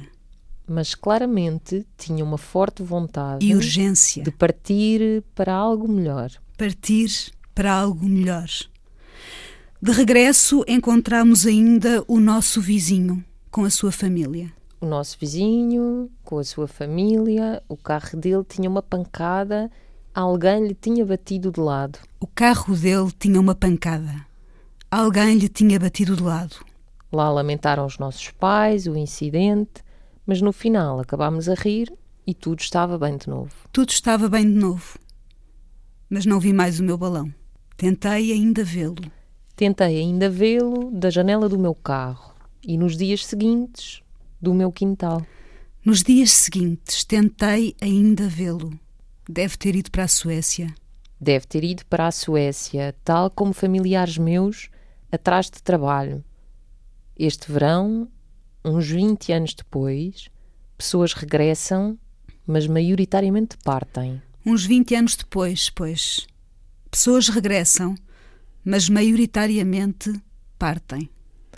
Eu vivo em Tampere, Estou aqui sentado a desenhar uma linha. a desenhar uma linha, aqui sentado. Em Tampere há a Torre de Nasineula, que é tão alta.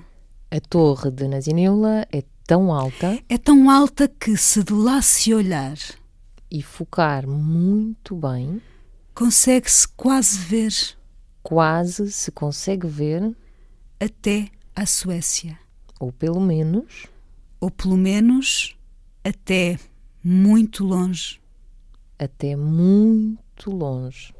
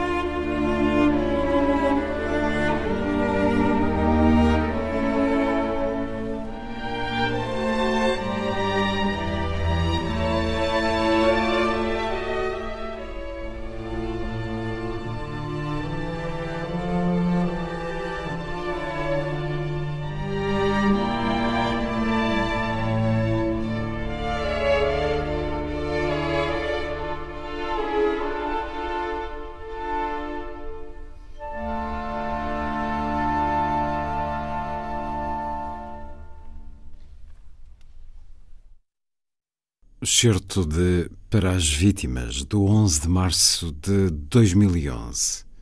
Uma obra do compositor eslovaco Ladislav Kupkovich, referindo-se às vítimas do acidente nuclear de Fukushima, no Japão.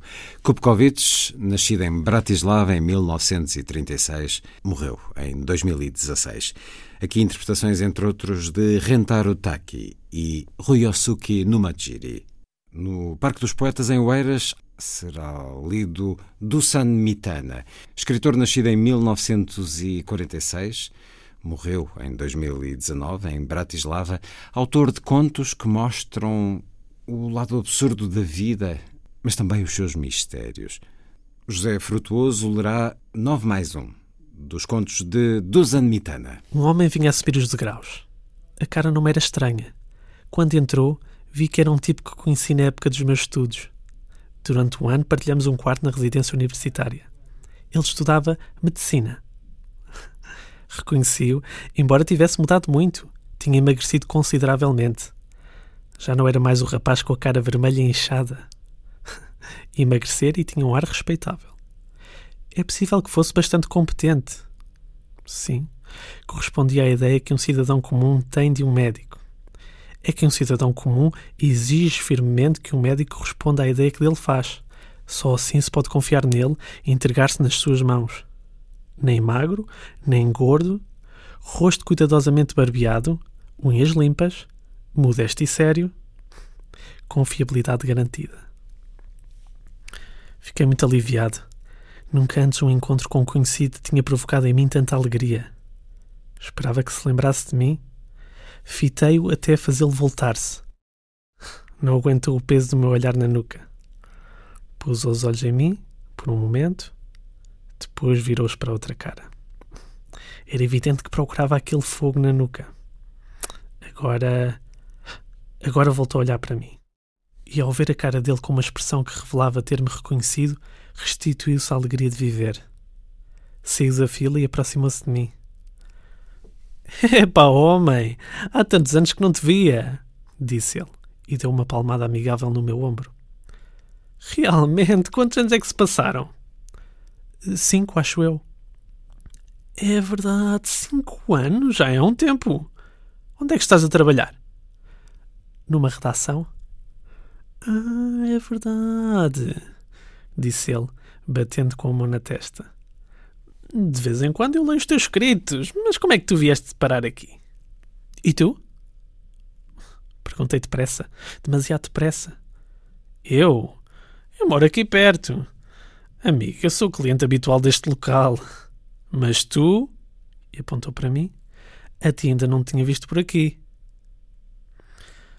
Considerei a possibilidade de lhe contar a minha situação esquisita, de confiar as minhas preocupações, mas não sabia como me explicar.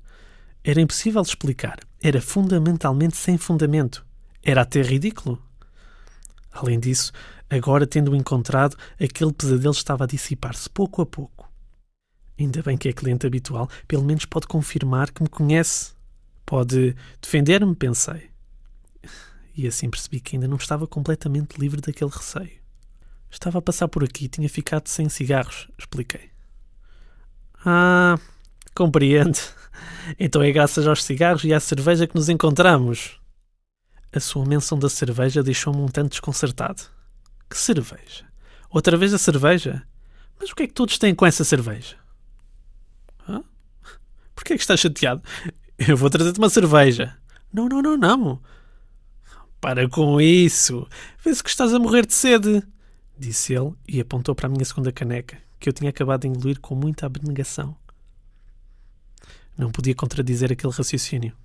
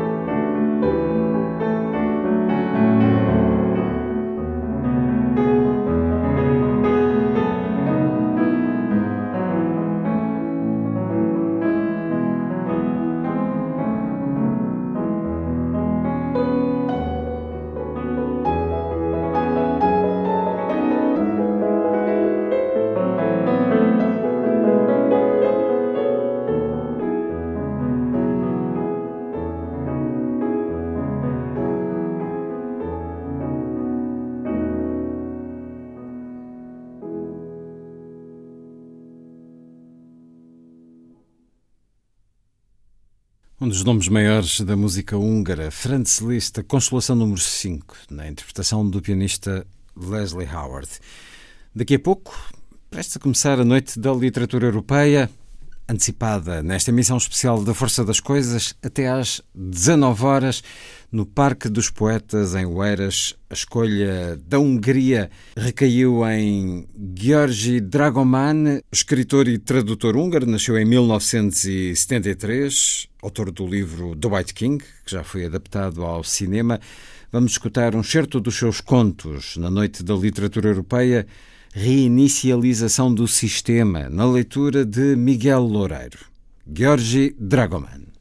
Subo as escadas de betão desmoronadas até ao sótão da fábrica de vidro, avançando de gatas. Tudo está coberto de areia fina de quartzo que redupia no ar ao caminhar por cima dela. Os grãos de areia são tão pequenos que não se vêem os vestígios que os meus pés deixam no chão. Vou diretamente para a chaminé. À volta dela estão colocados grandes sacos rasgados de areia, calcário e carvão. Vou esconder-me aqui. O violinista toca muito alto. Ouço claramente. Conheço bem esta melodia.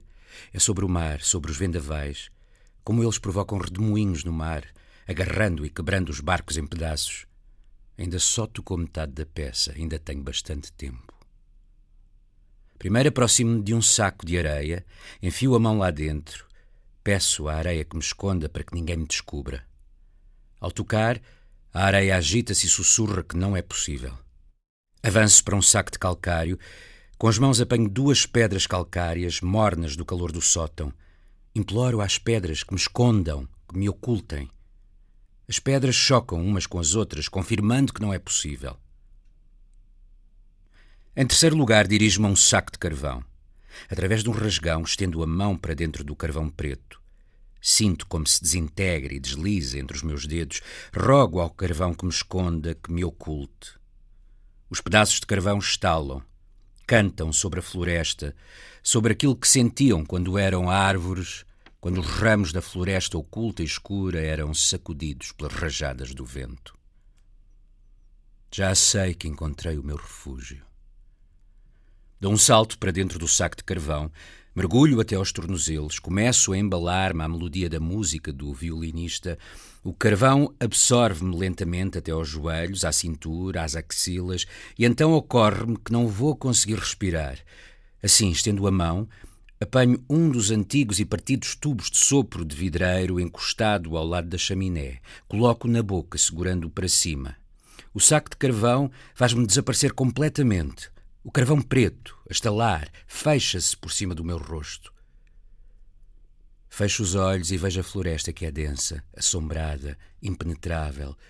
O som do violino mal chega aqui, mas eu ouço que o violinista faz umas variações no final e depois de ferozmente puxar o arco do violino, este soa longamente e a peça acaba. Imagino-o a sacudir a barba, a abrir os olhos e a olhar em redor. Os pedaços de carvão envolvem-me, fecham-se, estalando à minha volta como casca de árvore. Respiro o ar através do tubo com sabor a vidro e penso que o violinista jamais me encontrará aqui.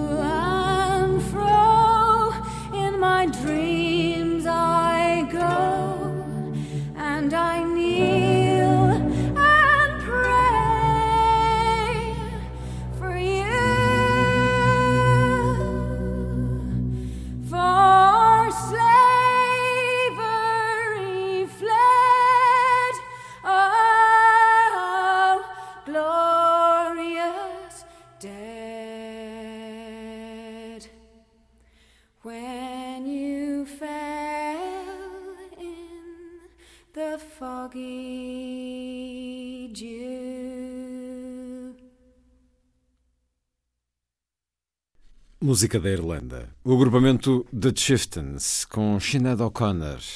The Foggy Dew.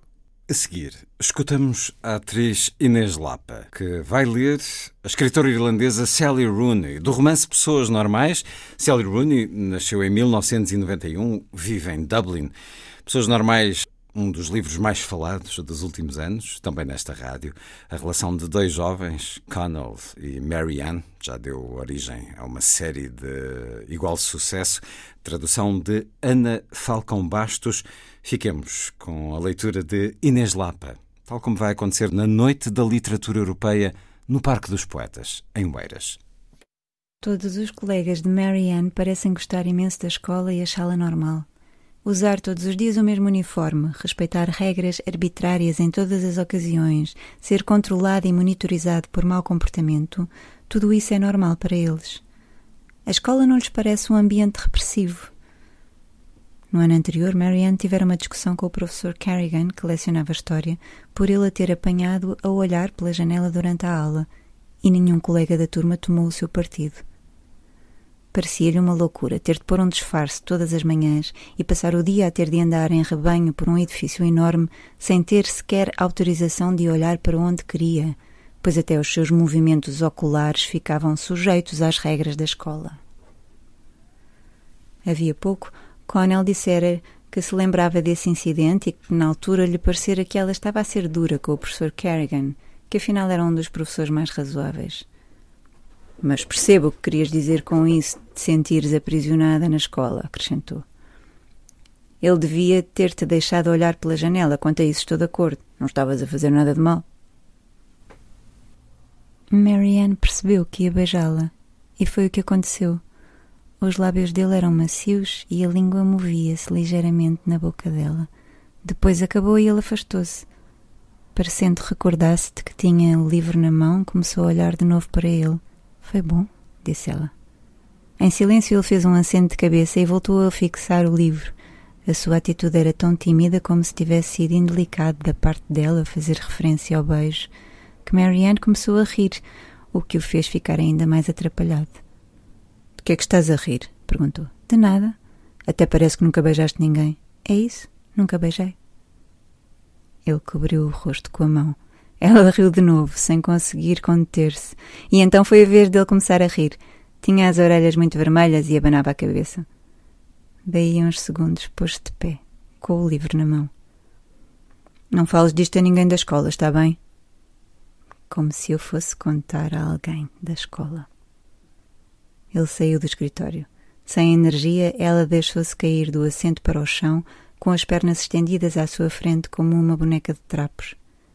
Enquanto estava ali sentada, teve a sensação de que Connell só tinha ido lá à casa para a pôr à prova, que passara no teste e que o beijo era uma forma de lhe comunicar esse facto. Pensou na maneira como ele rira quando ela disse que nunca tinha beijado ninguém. Se fosse outra pessoa a rir assim, poderia ter sido cruel, mas com ele era diferente. Tinham rido juntos de uma situação partilhada na qual se encontravam, embora Marianne não soubesse exatamente como descrevê-la ou o que havia nela de tão cômico. Na manhã seguinte, antes da aula de alemão, ficou sentada a ver os colegas aos guinchos e risadinhas a empurrarem-se uns aos outros para ficarem mais próximos do aquecedor. Connell, como de costume, não falou com Marianne na escola nem sequer a olhou. Ela ficou a vê-lo, nas aulas, a conjugar os verbos enquanto mordia a ponta da caneta, no outro extremo da cantina, à hora do almoço, a sorrir de qualquer coisa com os amigos. O segredo que partilhavam pesava-lhe agradavelmente no interior do corpo, pressionando o osso pélvico quando se movia.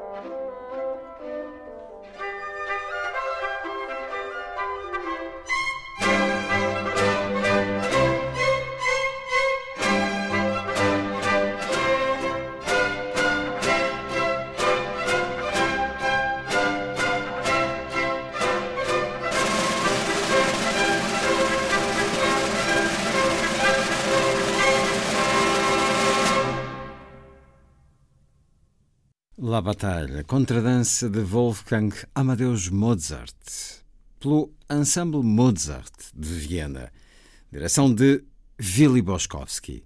De Viena, da Áustria, a proposta para a Noite da Literatura Europeia, daqui a pouco, no Parque dos Poetas Egueiras, um certo do romance Herzklappen von Johnson Johnson, de Valérie Fritz, algo como válvulas cardíacas da Johnson Johnson.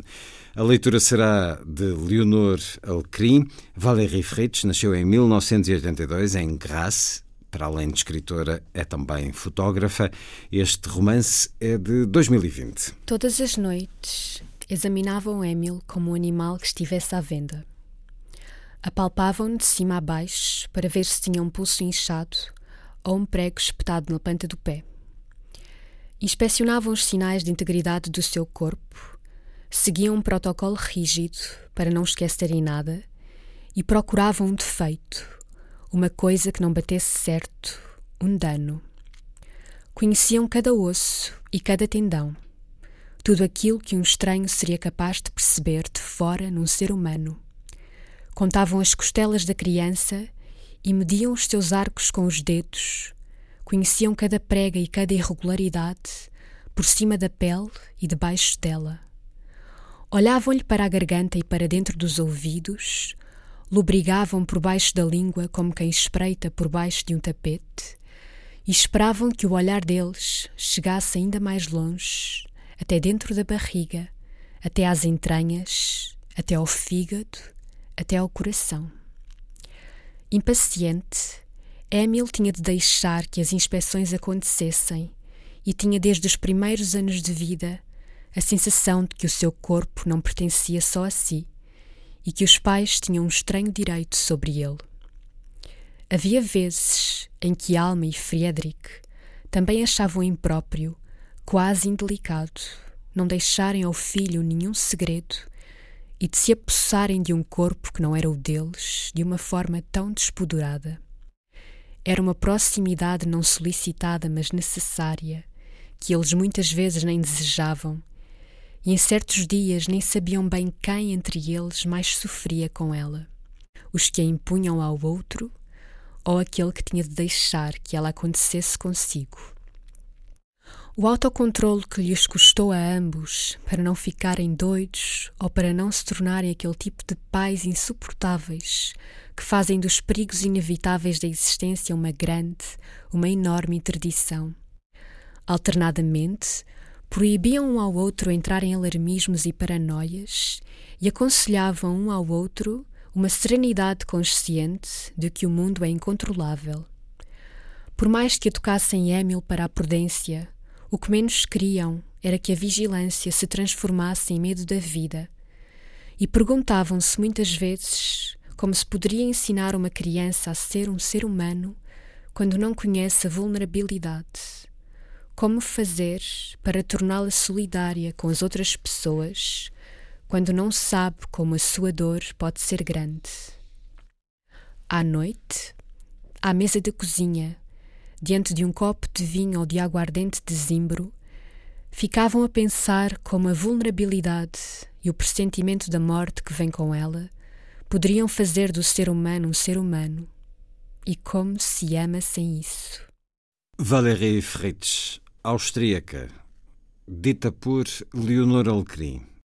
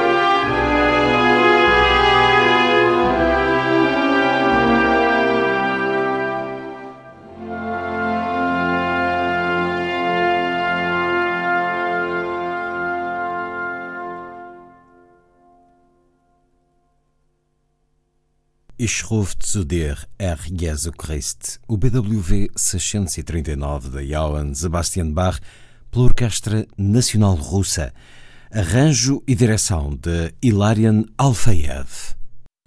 E agora a proposta da Alemanha, do Goethe Institute, para a Noite da Literatura Europeia, o livro de uma jovem autora e destinado aos mais jovens. Em frente, rumo ao sul, não tem ainda tradução portuguesa, o certo que vamos ouvir é traduzido por Paulo Rego.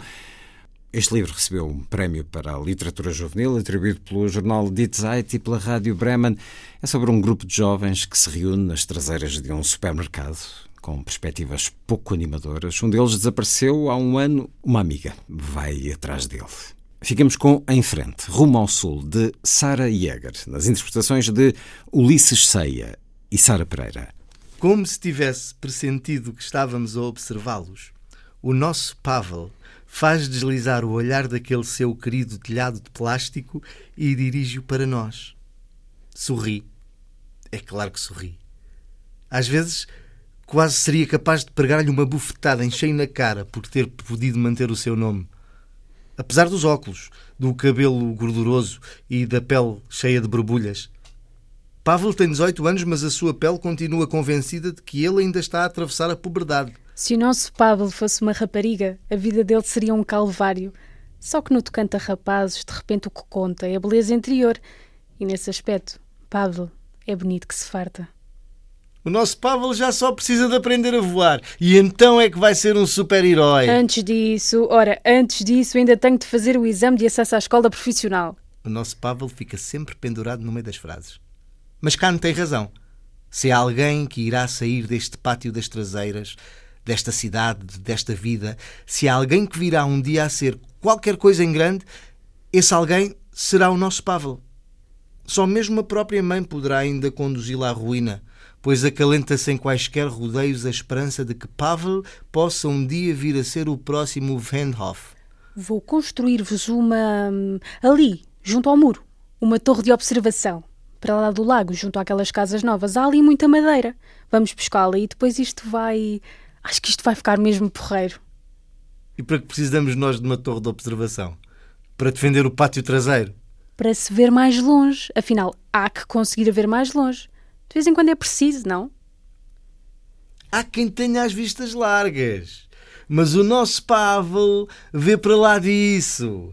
Vê mais longe. É assim a vida. Alguém quer uma salsichinha? Vou construir-vos uma torre de observação que até se vos esfrangalham as orelhas. Mas o que é que isso quer dizer? As orelhas a esfrangalhar-se? Que vão ficar espantados. A expressão é olhos esbugalhados, não é orelhas esfrangalhadas. Olhos esbugalhados. Mas é claro que isso. Isso não faz qualquer sentido. Mas é essa a expressão? Porque haveriam os olhos de esbugalhar-se. Mas as orelhas podem esfrangalhar-se, é isso? Sim, rasgam-se de tanto se esticarem, tal é o espanto. Nesse caso, esfrangalham-se, claro. Não. Retesam-se. Elas retesam-se, as orelhas retesam-se. Os músculos é que se retesam, as orelhas esfrangalham-se. Tudo bem, fica assim. Otto desiste. Olhos esbugalhados. Isso soa mesmo idiota. A noite da literatura europeia. A começar por estes momentos, no Parque dos Poetas, em Oeiras, entrada livre até às 23h30, uma celebração dos livros. De quem os escreve, de quem os lê.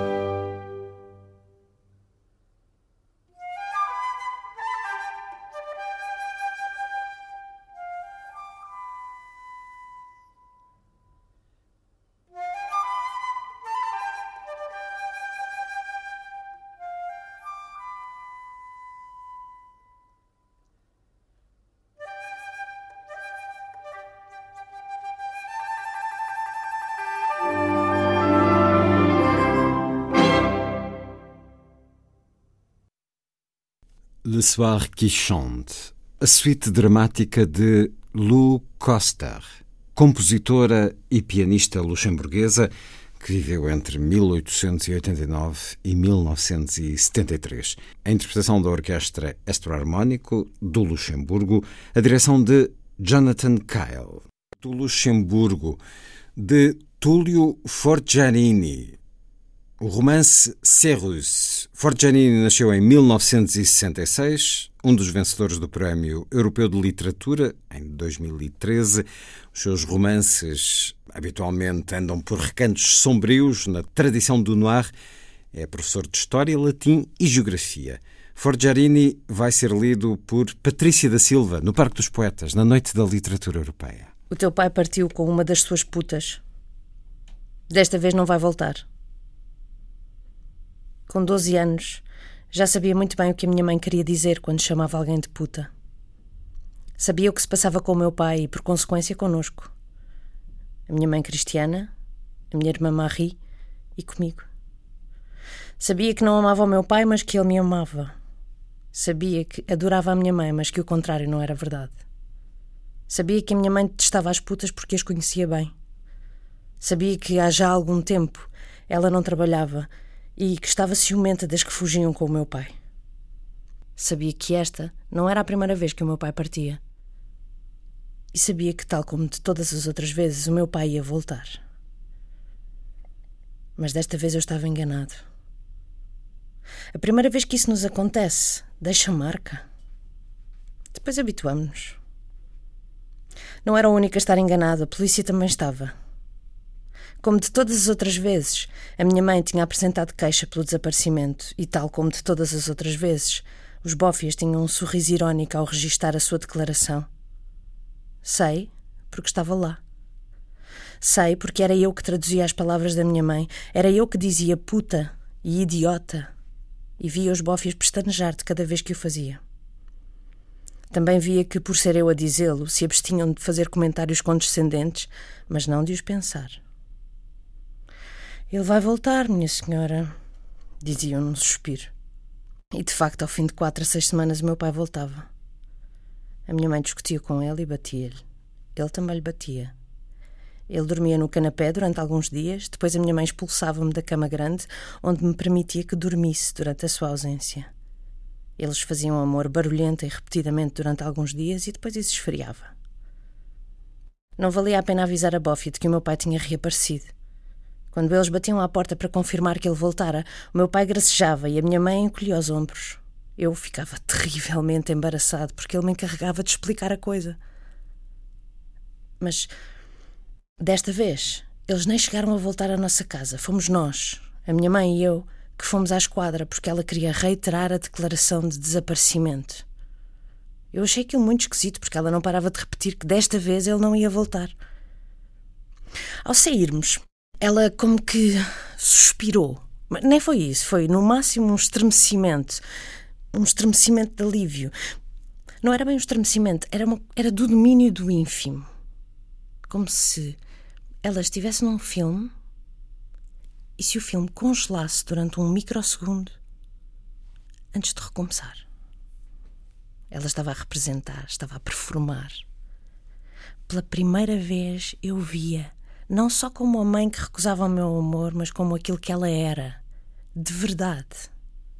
Uma mulher de 32 anos, bela, provocante e vulgar, muito menos estúpida do que parecia, que estava a representar e a usar o facto de ser antissocial a seu favor, alternando entre a atrevida e a acanhada para conseguir enganar os polícias que conheciam os seus antecedentes e a olhavam de forma lúbrica. Ela tinha estado a representar para a Buffy e continuava a representar para mim. Eu tinha 12 anos e foi ali, nas escadas da esquadra do bairro, que percebi que sabia ler as pessoas. Depois disso, passei a ler toda a gente. E raramente me engano. Emissão da Força das Coisas em parceria com a Noite da Literatura Europeia já começou no Parque dos Poetas em Oeiras, entrada livre até às 23h30, uma organização da EUNIC, Eunico Portugal, a European Union National Institutes for Culture, os institutos culturais e os serviços culturais das embaixadas e o papel que têm na dinamização e na divulgação das culturas dos seus países.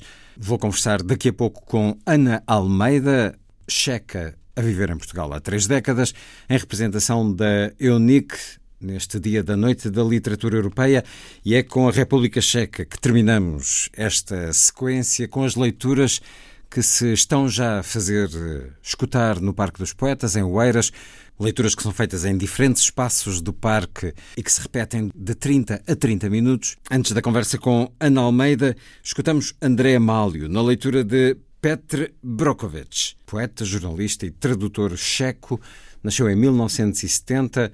Dele vão ser lidos Poemas de Amor. É o título do livro publicado em 2013. Uma garça chapinha num charco acachapado e sobre ela uma outra com asas apodrecidas. Faço anos, diz a primeira. Eu também, chama a outra da asa carcomida. Tu pensas que anda a observar e que depois escreve versos. Isso enquanto dormes. Mas eu já nem vejo nem sequer os poetas com as suas tramas e durmo. O delta está cheio daquela gaivota que não alinha, tal como os meus olhos as minhas mãos.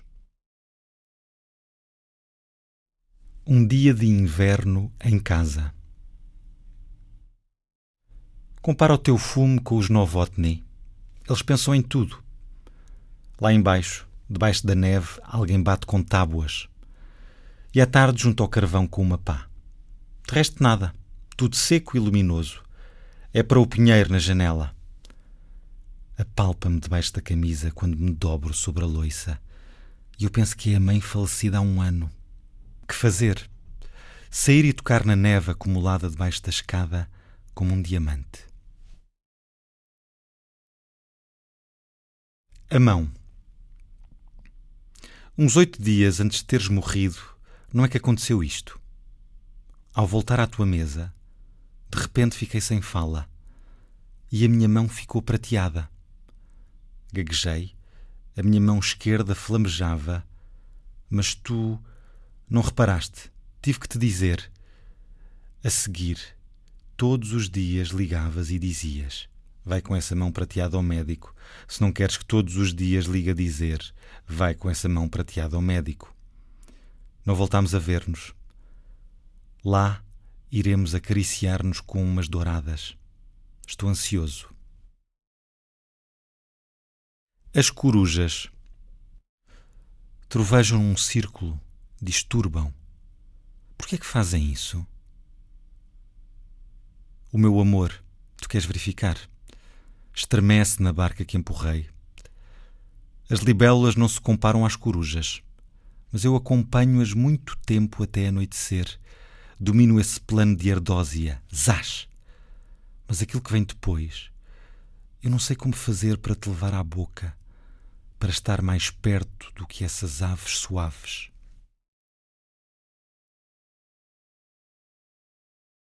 A partitura da coruja. Levantei mais quatro e escutei a coruja. Um assobio, um chilreio e, no fim, o tremor crucitante vezes sem conta. A Olga Karlikova iria desenhá-lo. Tudo o que foi dito até amanhecer.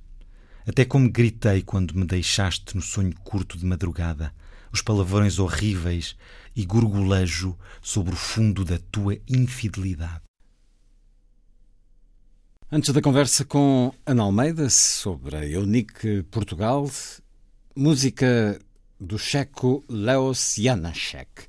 Alegreto, primeiro andamento da Sinfonieta, que vamos escutar pela American Symphony Orchestra, sob direção de Leon Botstein.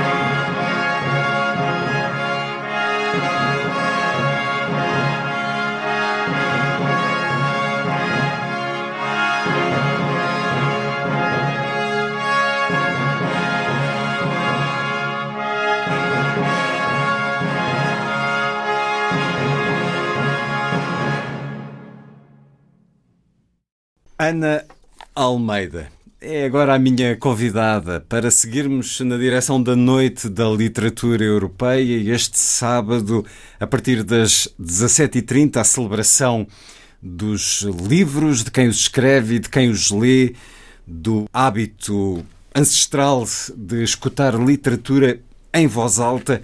Assim será no Parque dos Poetas em Oeiras depois da Noite da Literatura Europeia ter já ocupado nas oito edições anteriores espaços como o Chiado e o Rato, o Príncipe Real, o Carme e a Trindade, a Colina de Santana, ou mais recentemente o Bairro Alto. Habitualmente o propósito é abrirem-se espaços que não estão disponibilizados ao grande público no cotidiano. Agora, também por causa do tempo que atravessamos, um espaço aberto, um espaço belíssimo do Parque dos Poetas em Oeiras, a Noite da Literatura Europeia, que é uma organização da Eunic Portugal, a rede de institutos culturais e serviços culturais das embaixadas europeias. A minha convidada Ana Almeida, que é leitora, professora de Cultura e Língua e Literatura Checas na Faculdade de Letras da Universidade de Lisboa, cursou estudos checos na Faculdade de Letras Carlos IV, em Praga. Veio para Portugal por eh, questões do coração. Procurou introduzir o ensino da língua e cultura checas no nosso país. Esteve, por isso, na gênese da criação do leitorado checo na Faculdade de Letras da Universidade de Lisboa, que está a celebrar 15 anos. Bem-vinda, Ana Almeida, à Antena 2. Vou querer saber um pouco mais deste seu percurso na divulgação da riqueza da sua cultura e, nomeadamente, claro, da cultura literária da República Checa, tão importante e tão vasta, mas para já representando a EUNIC Portugal, esta rede de institutos culturais e serviços culturais das embaixadas europeias, fale-nos dos propósitos da EUNIC. Obrigada muito pelo convite para falar com os ouvintes da Antena 2. É uma honra representar uma associação dos países europeus. É uma associação composta pelos institutos culturais, como Cervantes de Espanha, como Instituto Italiano, Instituto Francês, Goethe da Alemanha. Está muito associada à questão da, da, divulgação da língua, por isso estes institutos. Eh, língua e cultura. E cultura, sim. Uh, enumerando uh, boa parte deles: uh, Instituto Cultural Romeno, Instituto Cultural Italiano, Instituto Francês de Portugal, Aliança Francesa, o Goethe Institute, o British Council, o Instituto Ibero-Americano da Finlândia a Embaixada da República Checa, da Grécia, da Croácia, da Áustria, da Irlanda, da Polónia, o Instituto Cervantes. Terei dito quase todos, perdoem-me os que ficaram de fora, mas há esta força que tem já uh, muita ancestralidade em termos da divulgação da língua, nos institutos de língua e que depois se alargou de certa maneira com a criação desta instituição ou desta rede que é a EUNIC. E é um trabalho que hum, é, se reflete todos os anos em diferentes iniciativas? Sim, a, a UNIC tem vários projetos culturais e é muito bom uh, podermos uh, criar estes projetos em conjunto, porque há uma sinergia em que aproveitamos o público de cada um dos países. Uh, por exemplo, temos o projeto Jazz nos Jardins, que uhum. são sobretudo os países da língua alemã que criam uh, este projeto. Temos um projeto anual, uh, sempre em setembro, o Dia das Línguas Europeias, em que apresentamos uh, quase todas as línguas uh, que têm representação no, no seio do EUNIC. Costumamos fazer um evento ao ar livre com várias atividades para uh, o público em geral, para famílias com crianças e tentamos angariar também alunos para os nossos institutos e leitorados para podermos divulgar as nossas línguas porque o interesse pela cultura acaba por arrastar esse interesse pela língua. E tudo isso conflui muito no caso da Noite da Literatura Europeia, porque se sublinham alguns dos valores uh, literários de cada país. Ao longo dos anos tive a oportunidade de percorrer uh, estas edições, algumas destas edições da Noite da Literatura Europeia e falar com alguns dos escritores. Muitos deles ainda não estão publicados em Portugal, mas há também esta celebração do livro e da leitura em voz alta. A Noite da Literatura Europeia, como é que se processa todo o andamento deste evento, Ana Almeida? Quando é que começa a ser organizado? Quem é que é consultado? Como é que isto funciona? Eh, este é um projeto que teve origem uh, na República Checa, curiosamente, que foi em Praga, uma instituição que se chama Czech Centers, os Centros Checos, e uh, alguém teve a ideia em uh, criar um evento em que iriam haver leituras de uh, vários autores uh, de distintos países e que seria uma maratona de leituras em que o público circularia entre as leituras e uh, essas percorreriam pela noite fora. E o evento teve muito êxito, teve imenso público e o os centros checos, que é, podemos dizer que é o equivalente ao Instituto Camões aqui em Portugal, uh, no seio da Uniglobal, uh, ofereceu este padrão, este, este projeto, este modelo para uh, ser replicado uh, noutros países, noutras cidades. E realmente, eu não sei atualmente, hoje em dia, mas durante os anos Houve noites de literatura europeia em Sófia, em Budapeste, em Munique, em, não só nas capitais, mas em várias cidades europeias.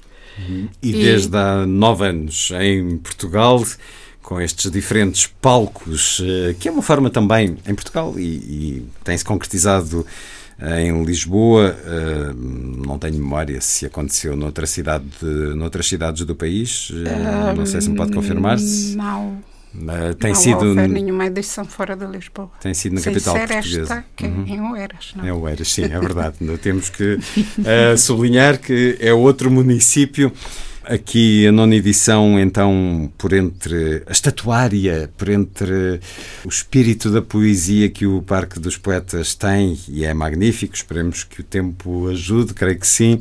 Eh, este sábado, eh, até quase à meia-noite, a União Europeia define a cultura enquanto fator de desenvolvimento humano, social e económico e a UNIC tem por objetivo promover essa cooperação cultural através de parcerias entre instituições e profissionais do setor da cultura, educação, juventude, tendo em vista um maior entendimento da diversidade cultural e linguística. Este entendimento da diversidade, este entendimento daquilo que de certa maneira nos é mais estranho. Que impressão tem do interesse dos portugueses pela cultura menos conhecida, uh, pela cultura de outros países que é menos conhecida da maior parte das pessoas?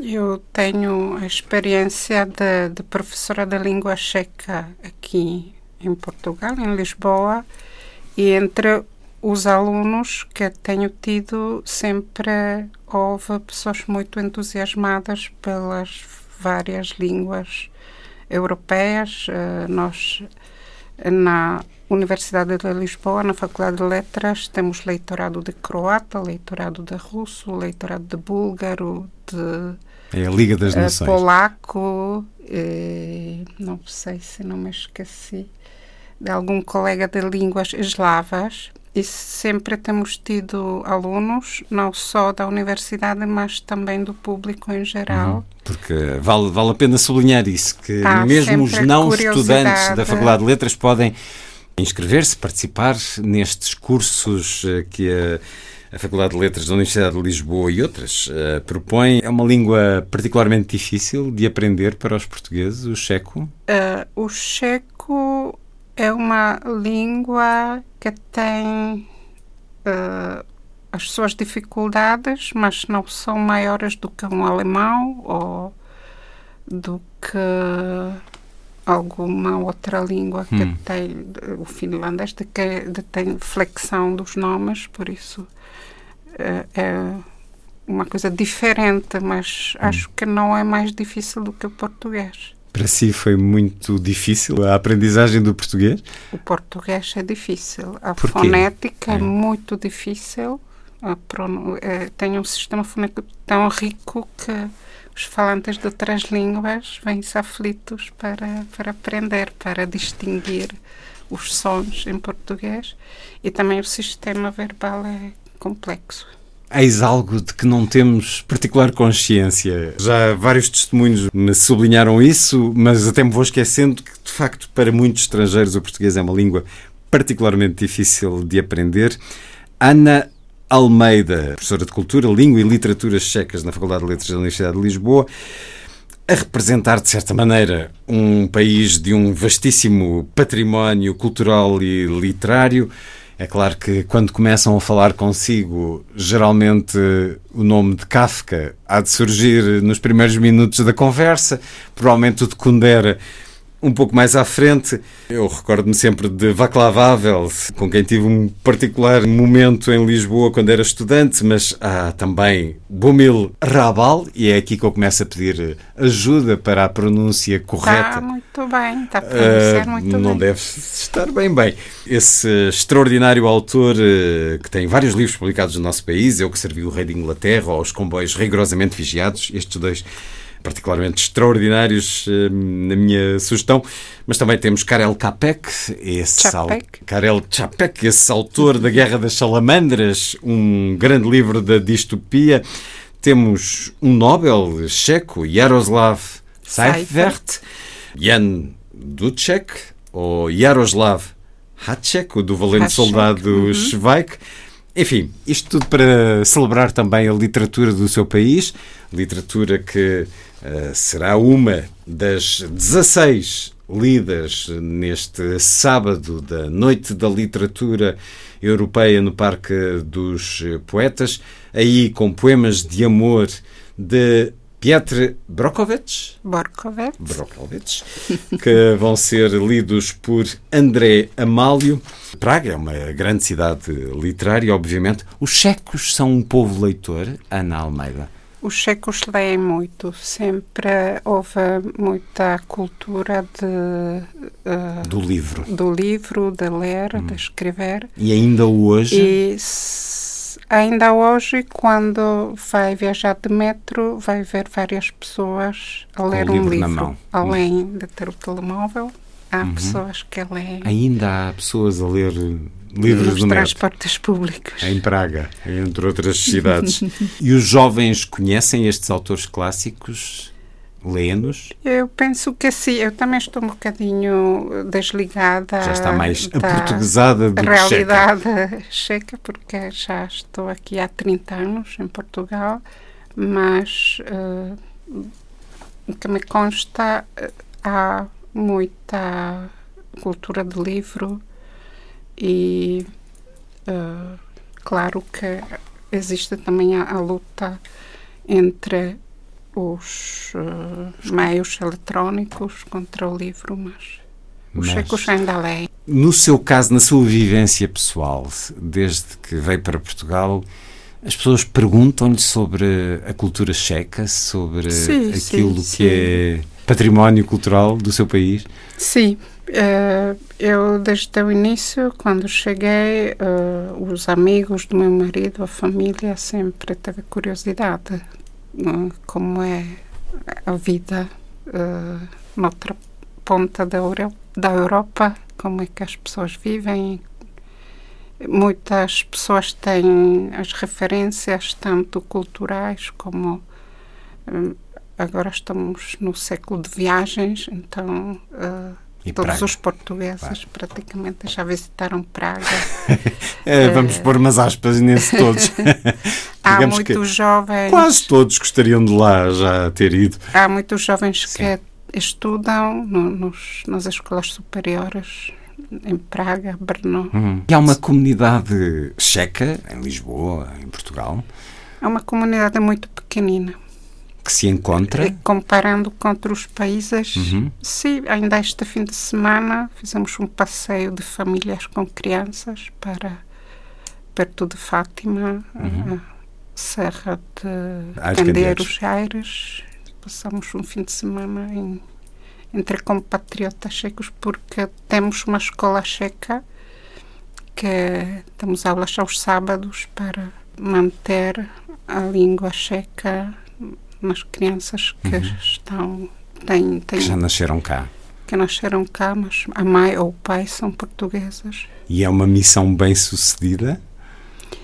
É uma missão bem sucedida, mas entre poucas crianças. Como a comunidade é pequenina, não temos assim muitos, muitos alunos, mas os que frequentam a escola são fiéis. E há muitos checos com 30 anos de Portugal, como é o seu caso.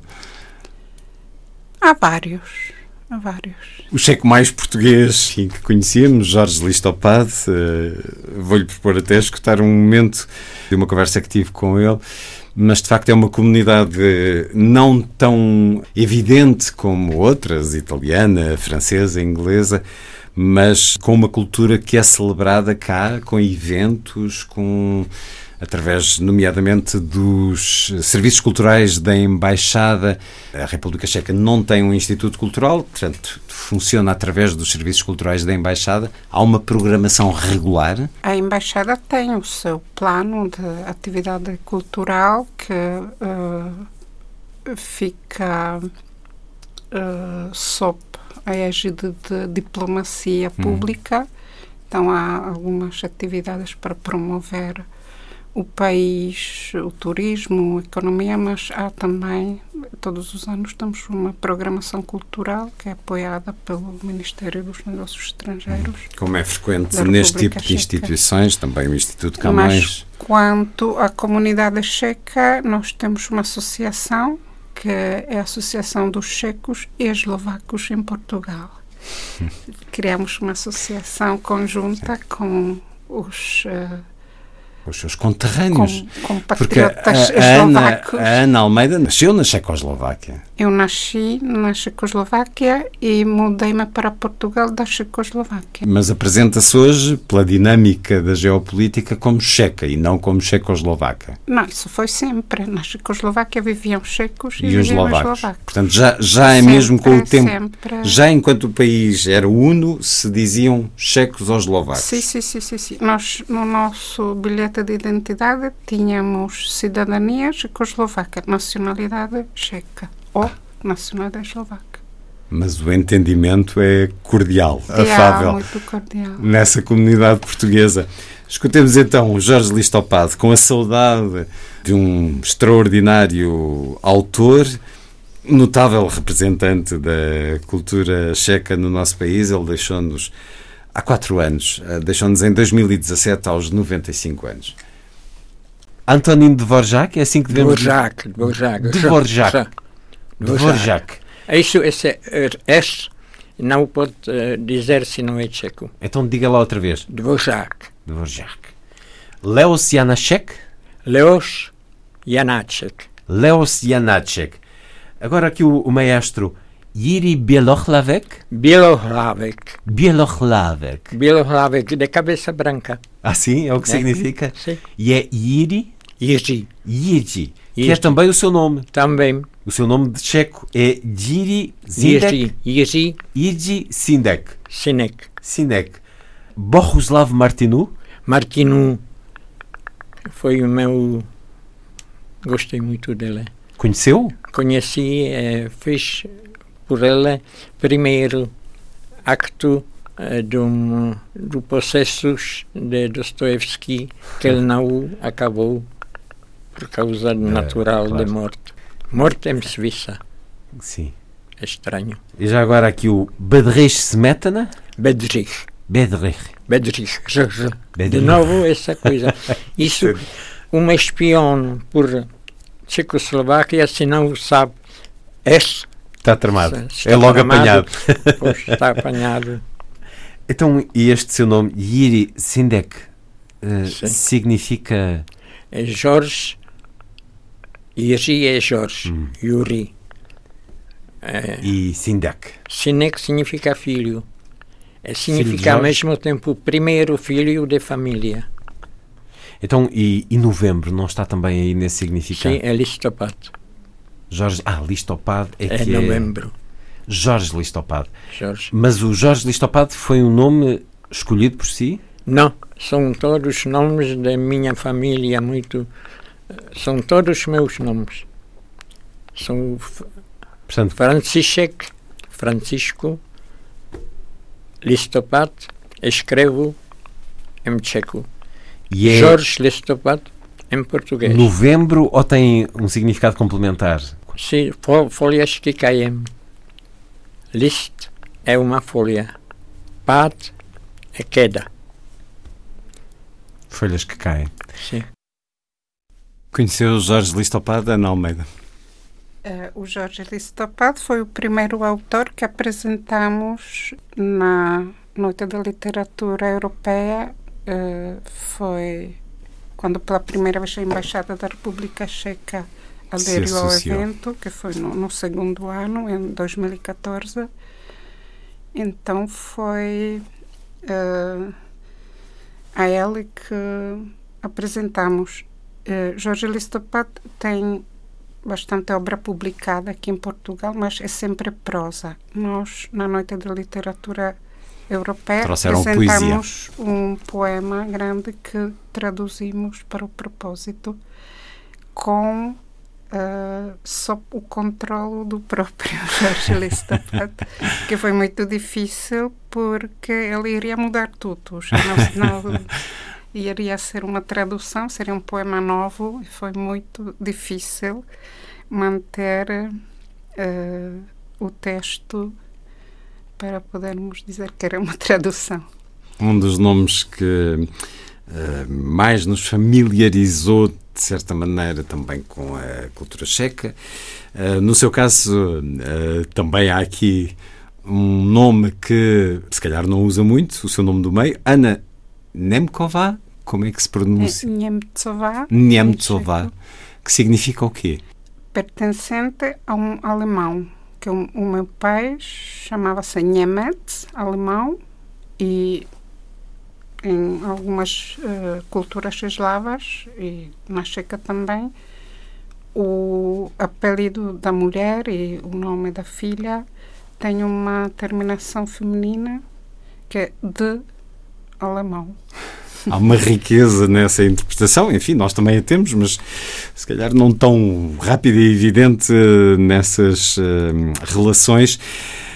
O que é que no curso que dá na Faculdade de Letras de Cultura e Língua e Literatura Checas, o que é que escolhe como mais emblemático dessa cultura?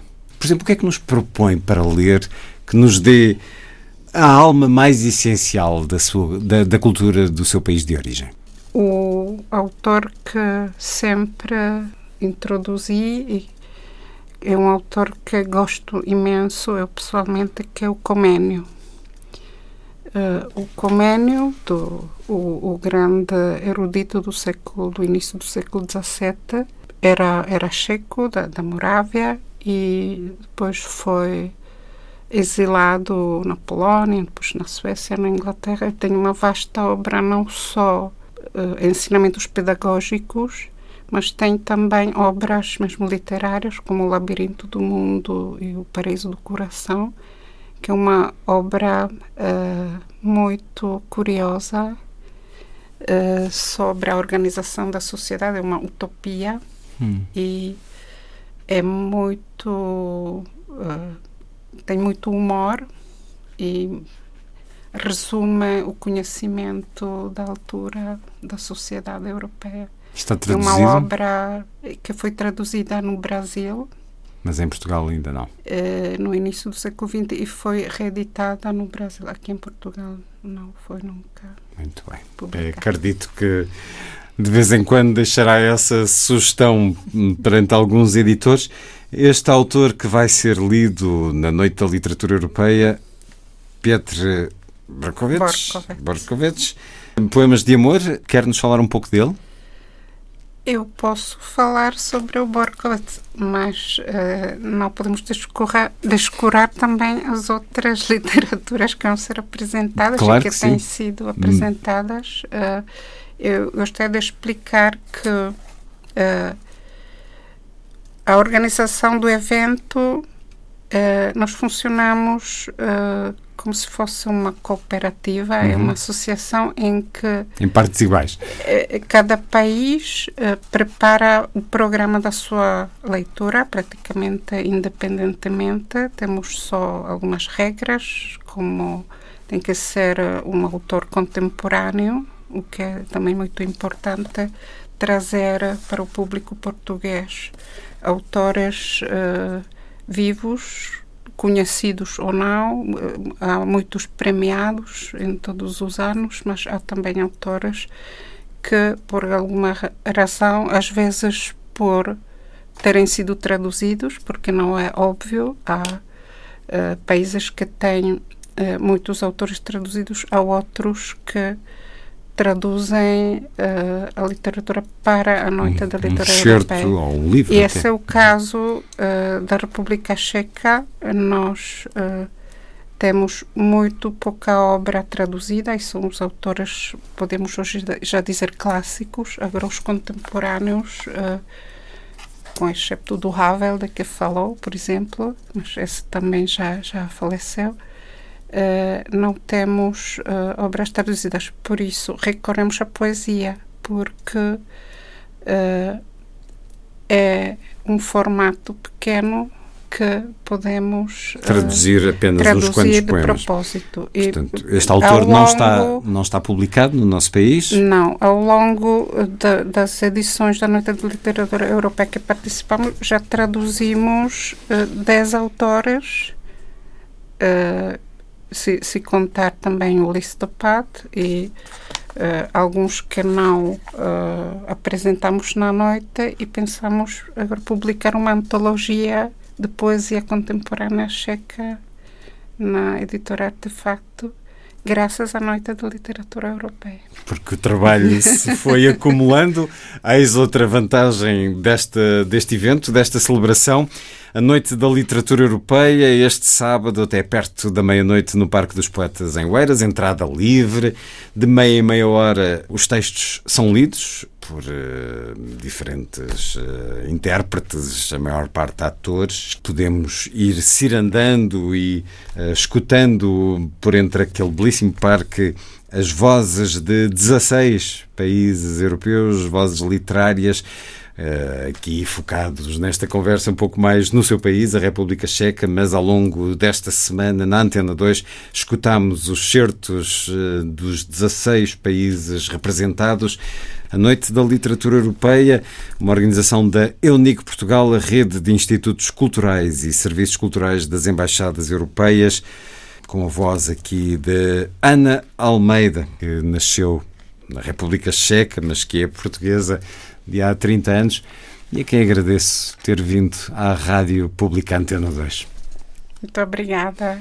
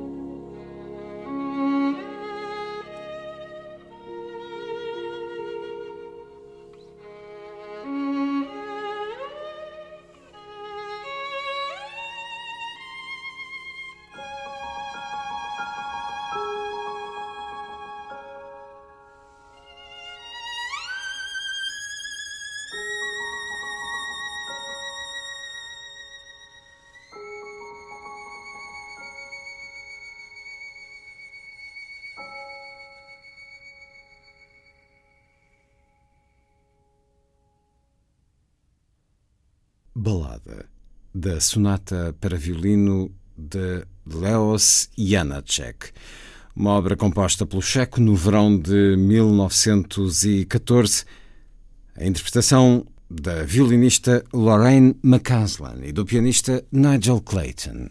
A força das coisas, hoje a levar mais longe o encontro de diversidade cultural, de diferentes geografias literárias, uma celebração dos livros, de quem os escreve e de quem lhes dá vida lendo-os.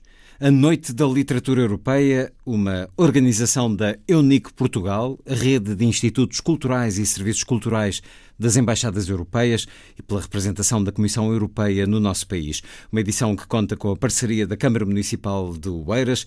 Está a acontecer no Parque dos Poetas até às 23h30 perto de dezena e meia de países representados, cada um deles com leitura de obras em diferentes lugares deste parque, leituras que são repetidas a cada 30 minutos, permitindo ao público circular pelo jardim e desfrutar das diferentes propostas literárias à sua escolha, em diferentes envolvimentos deste belíssimo parque.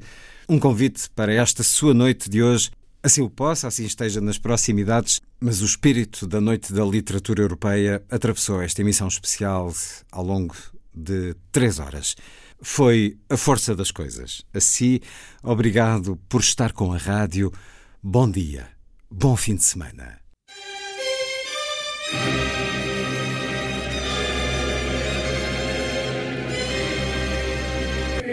A força das coisas.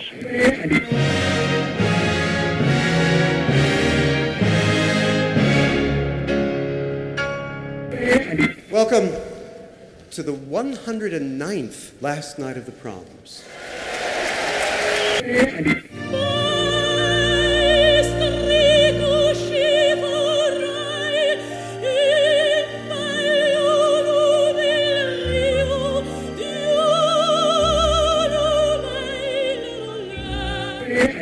Com certeza, Bach, Mahler, Shostakovich.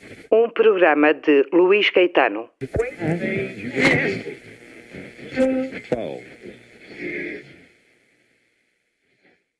E agora o Lilliput, de Sandy Gageiro. Diz Lilliput. Lilliput, Lilliput. Lilliput. Lilliput.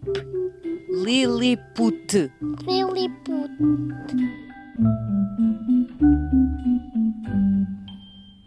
Hi, I'm Tom Percival. É o autor e ilustrador que vamos conhecer hoje. Chegou há umas semanas um novo livro seu às livrarias e o título é Como se fazem amigos. Como vamos ouvir já a seguir, Tom gosta de falar de emoções. Explica-nos que alguns livros anteriores falam de temas como ansiedade, fúria e insegurança. A lot of my books explore different emotions. So Ruby's Worry looks at the idea of anxiety. Ravi's Raw covers the idea of anger and how we uh, how we manage that emotion. Perfectly Norman is all about expressing yourself and being true to yourself, how to be you, essentially. And I've also got a new book, Misha Makes Friends, explores the idea of making friends and how it's not always quite as easy as it's made out. Para a Rosa é muito fácil fazer todo o tipo de coisas, mas muito difícil fazer amigos. É o que nos conta este livro que reflete sobre as alegrias e dificuldades de fazer amigos. Tom Percival explica o que para si é mais importante na construção, por exemplo, das personagens e destaca uma coisa no que toca à expressividade dos desenhos. As sobrancelhas. In my job as an illustrator, I draw lots of different characters with lots of different expressions. And there's one thing you can draw in your pictures that really helps to give your characters expression. Can you guess what it is? I'll give you a clue. Any ideas? That's right, it's elbows. Elbows are hugely expressive. Look at this, there's a sad elbow. Um, and this is a happy elbow. Tom Percival é editado em Portugal pela Jacarandá, tem uma página de internet e um blog com muitas dicas sobre o seu trabalho.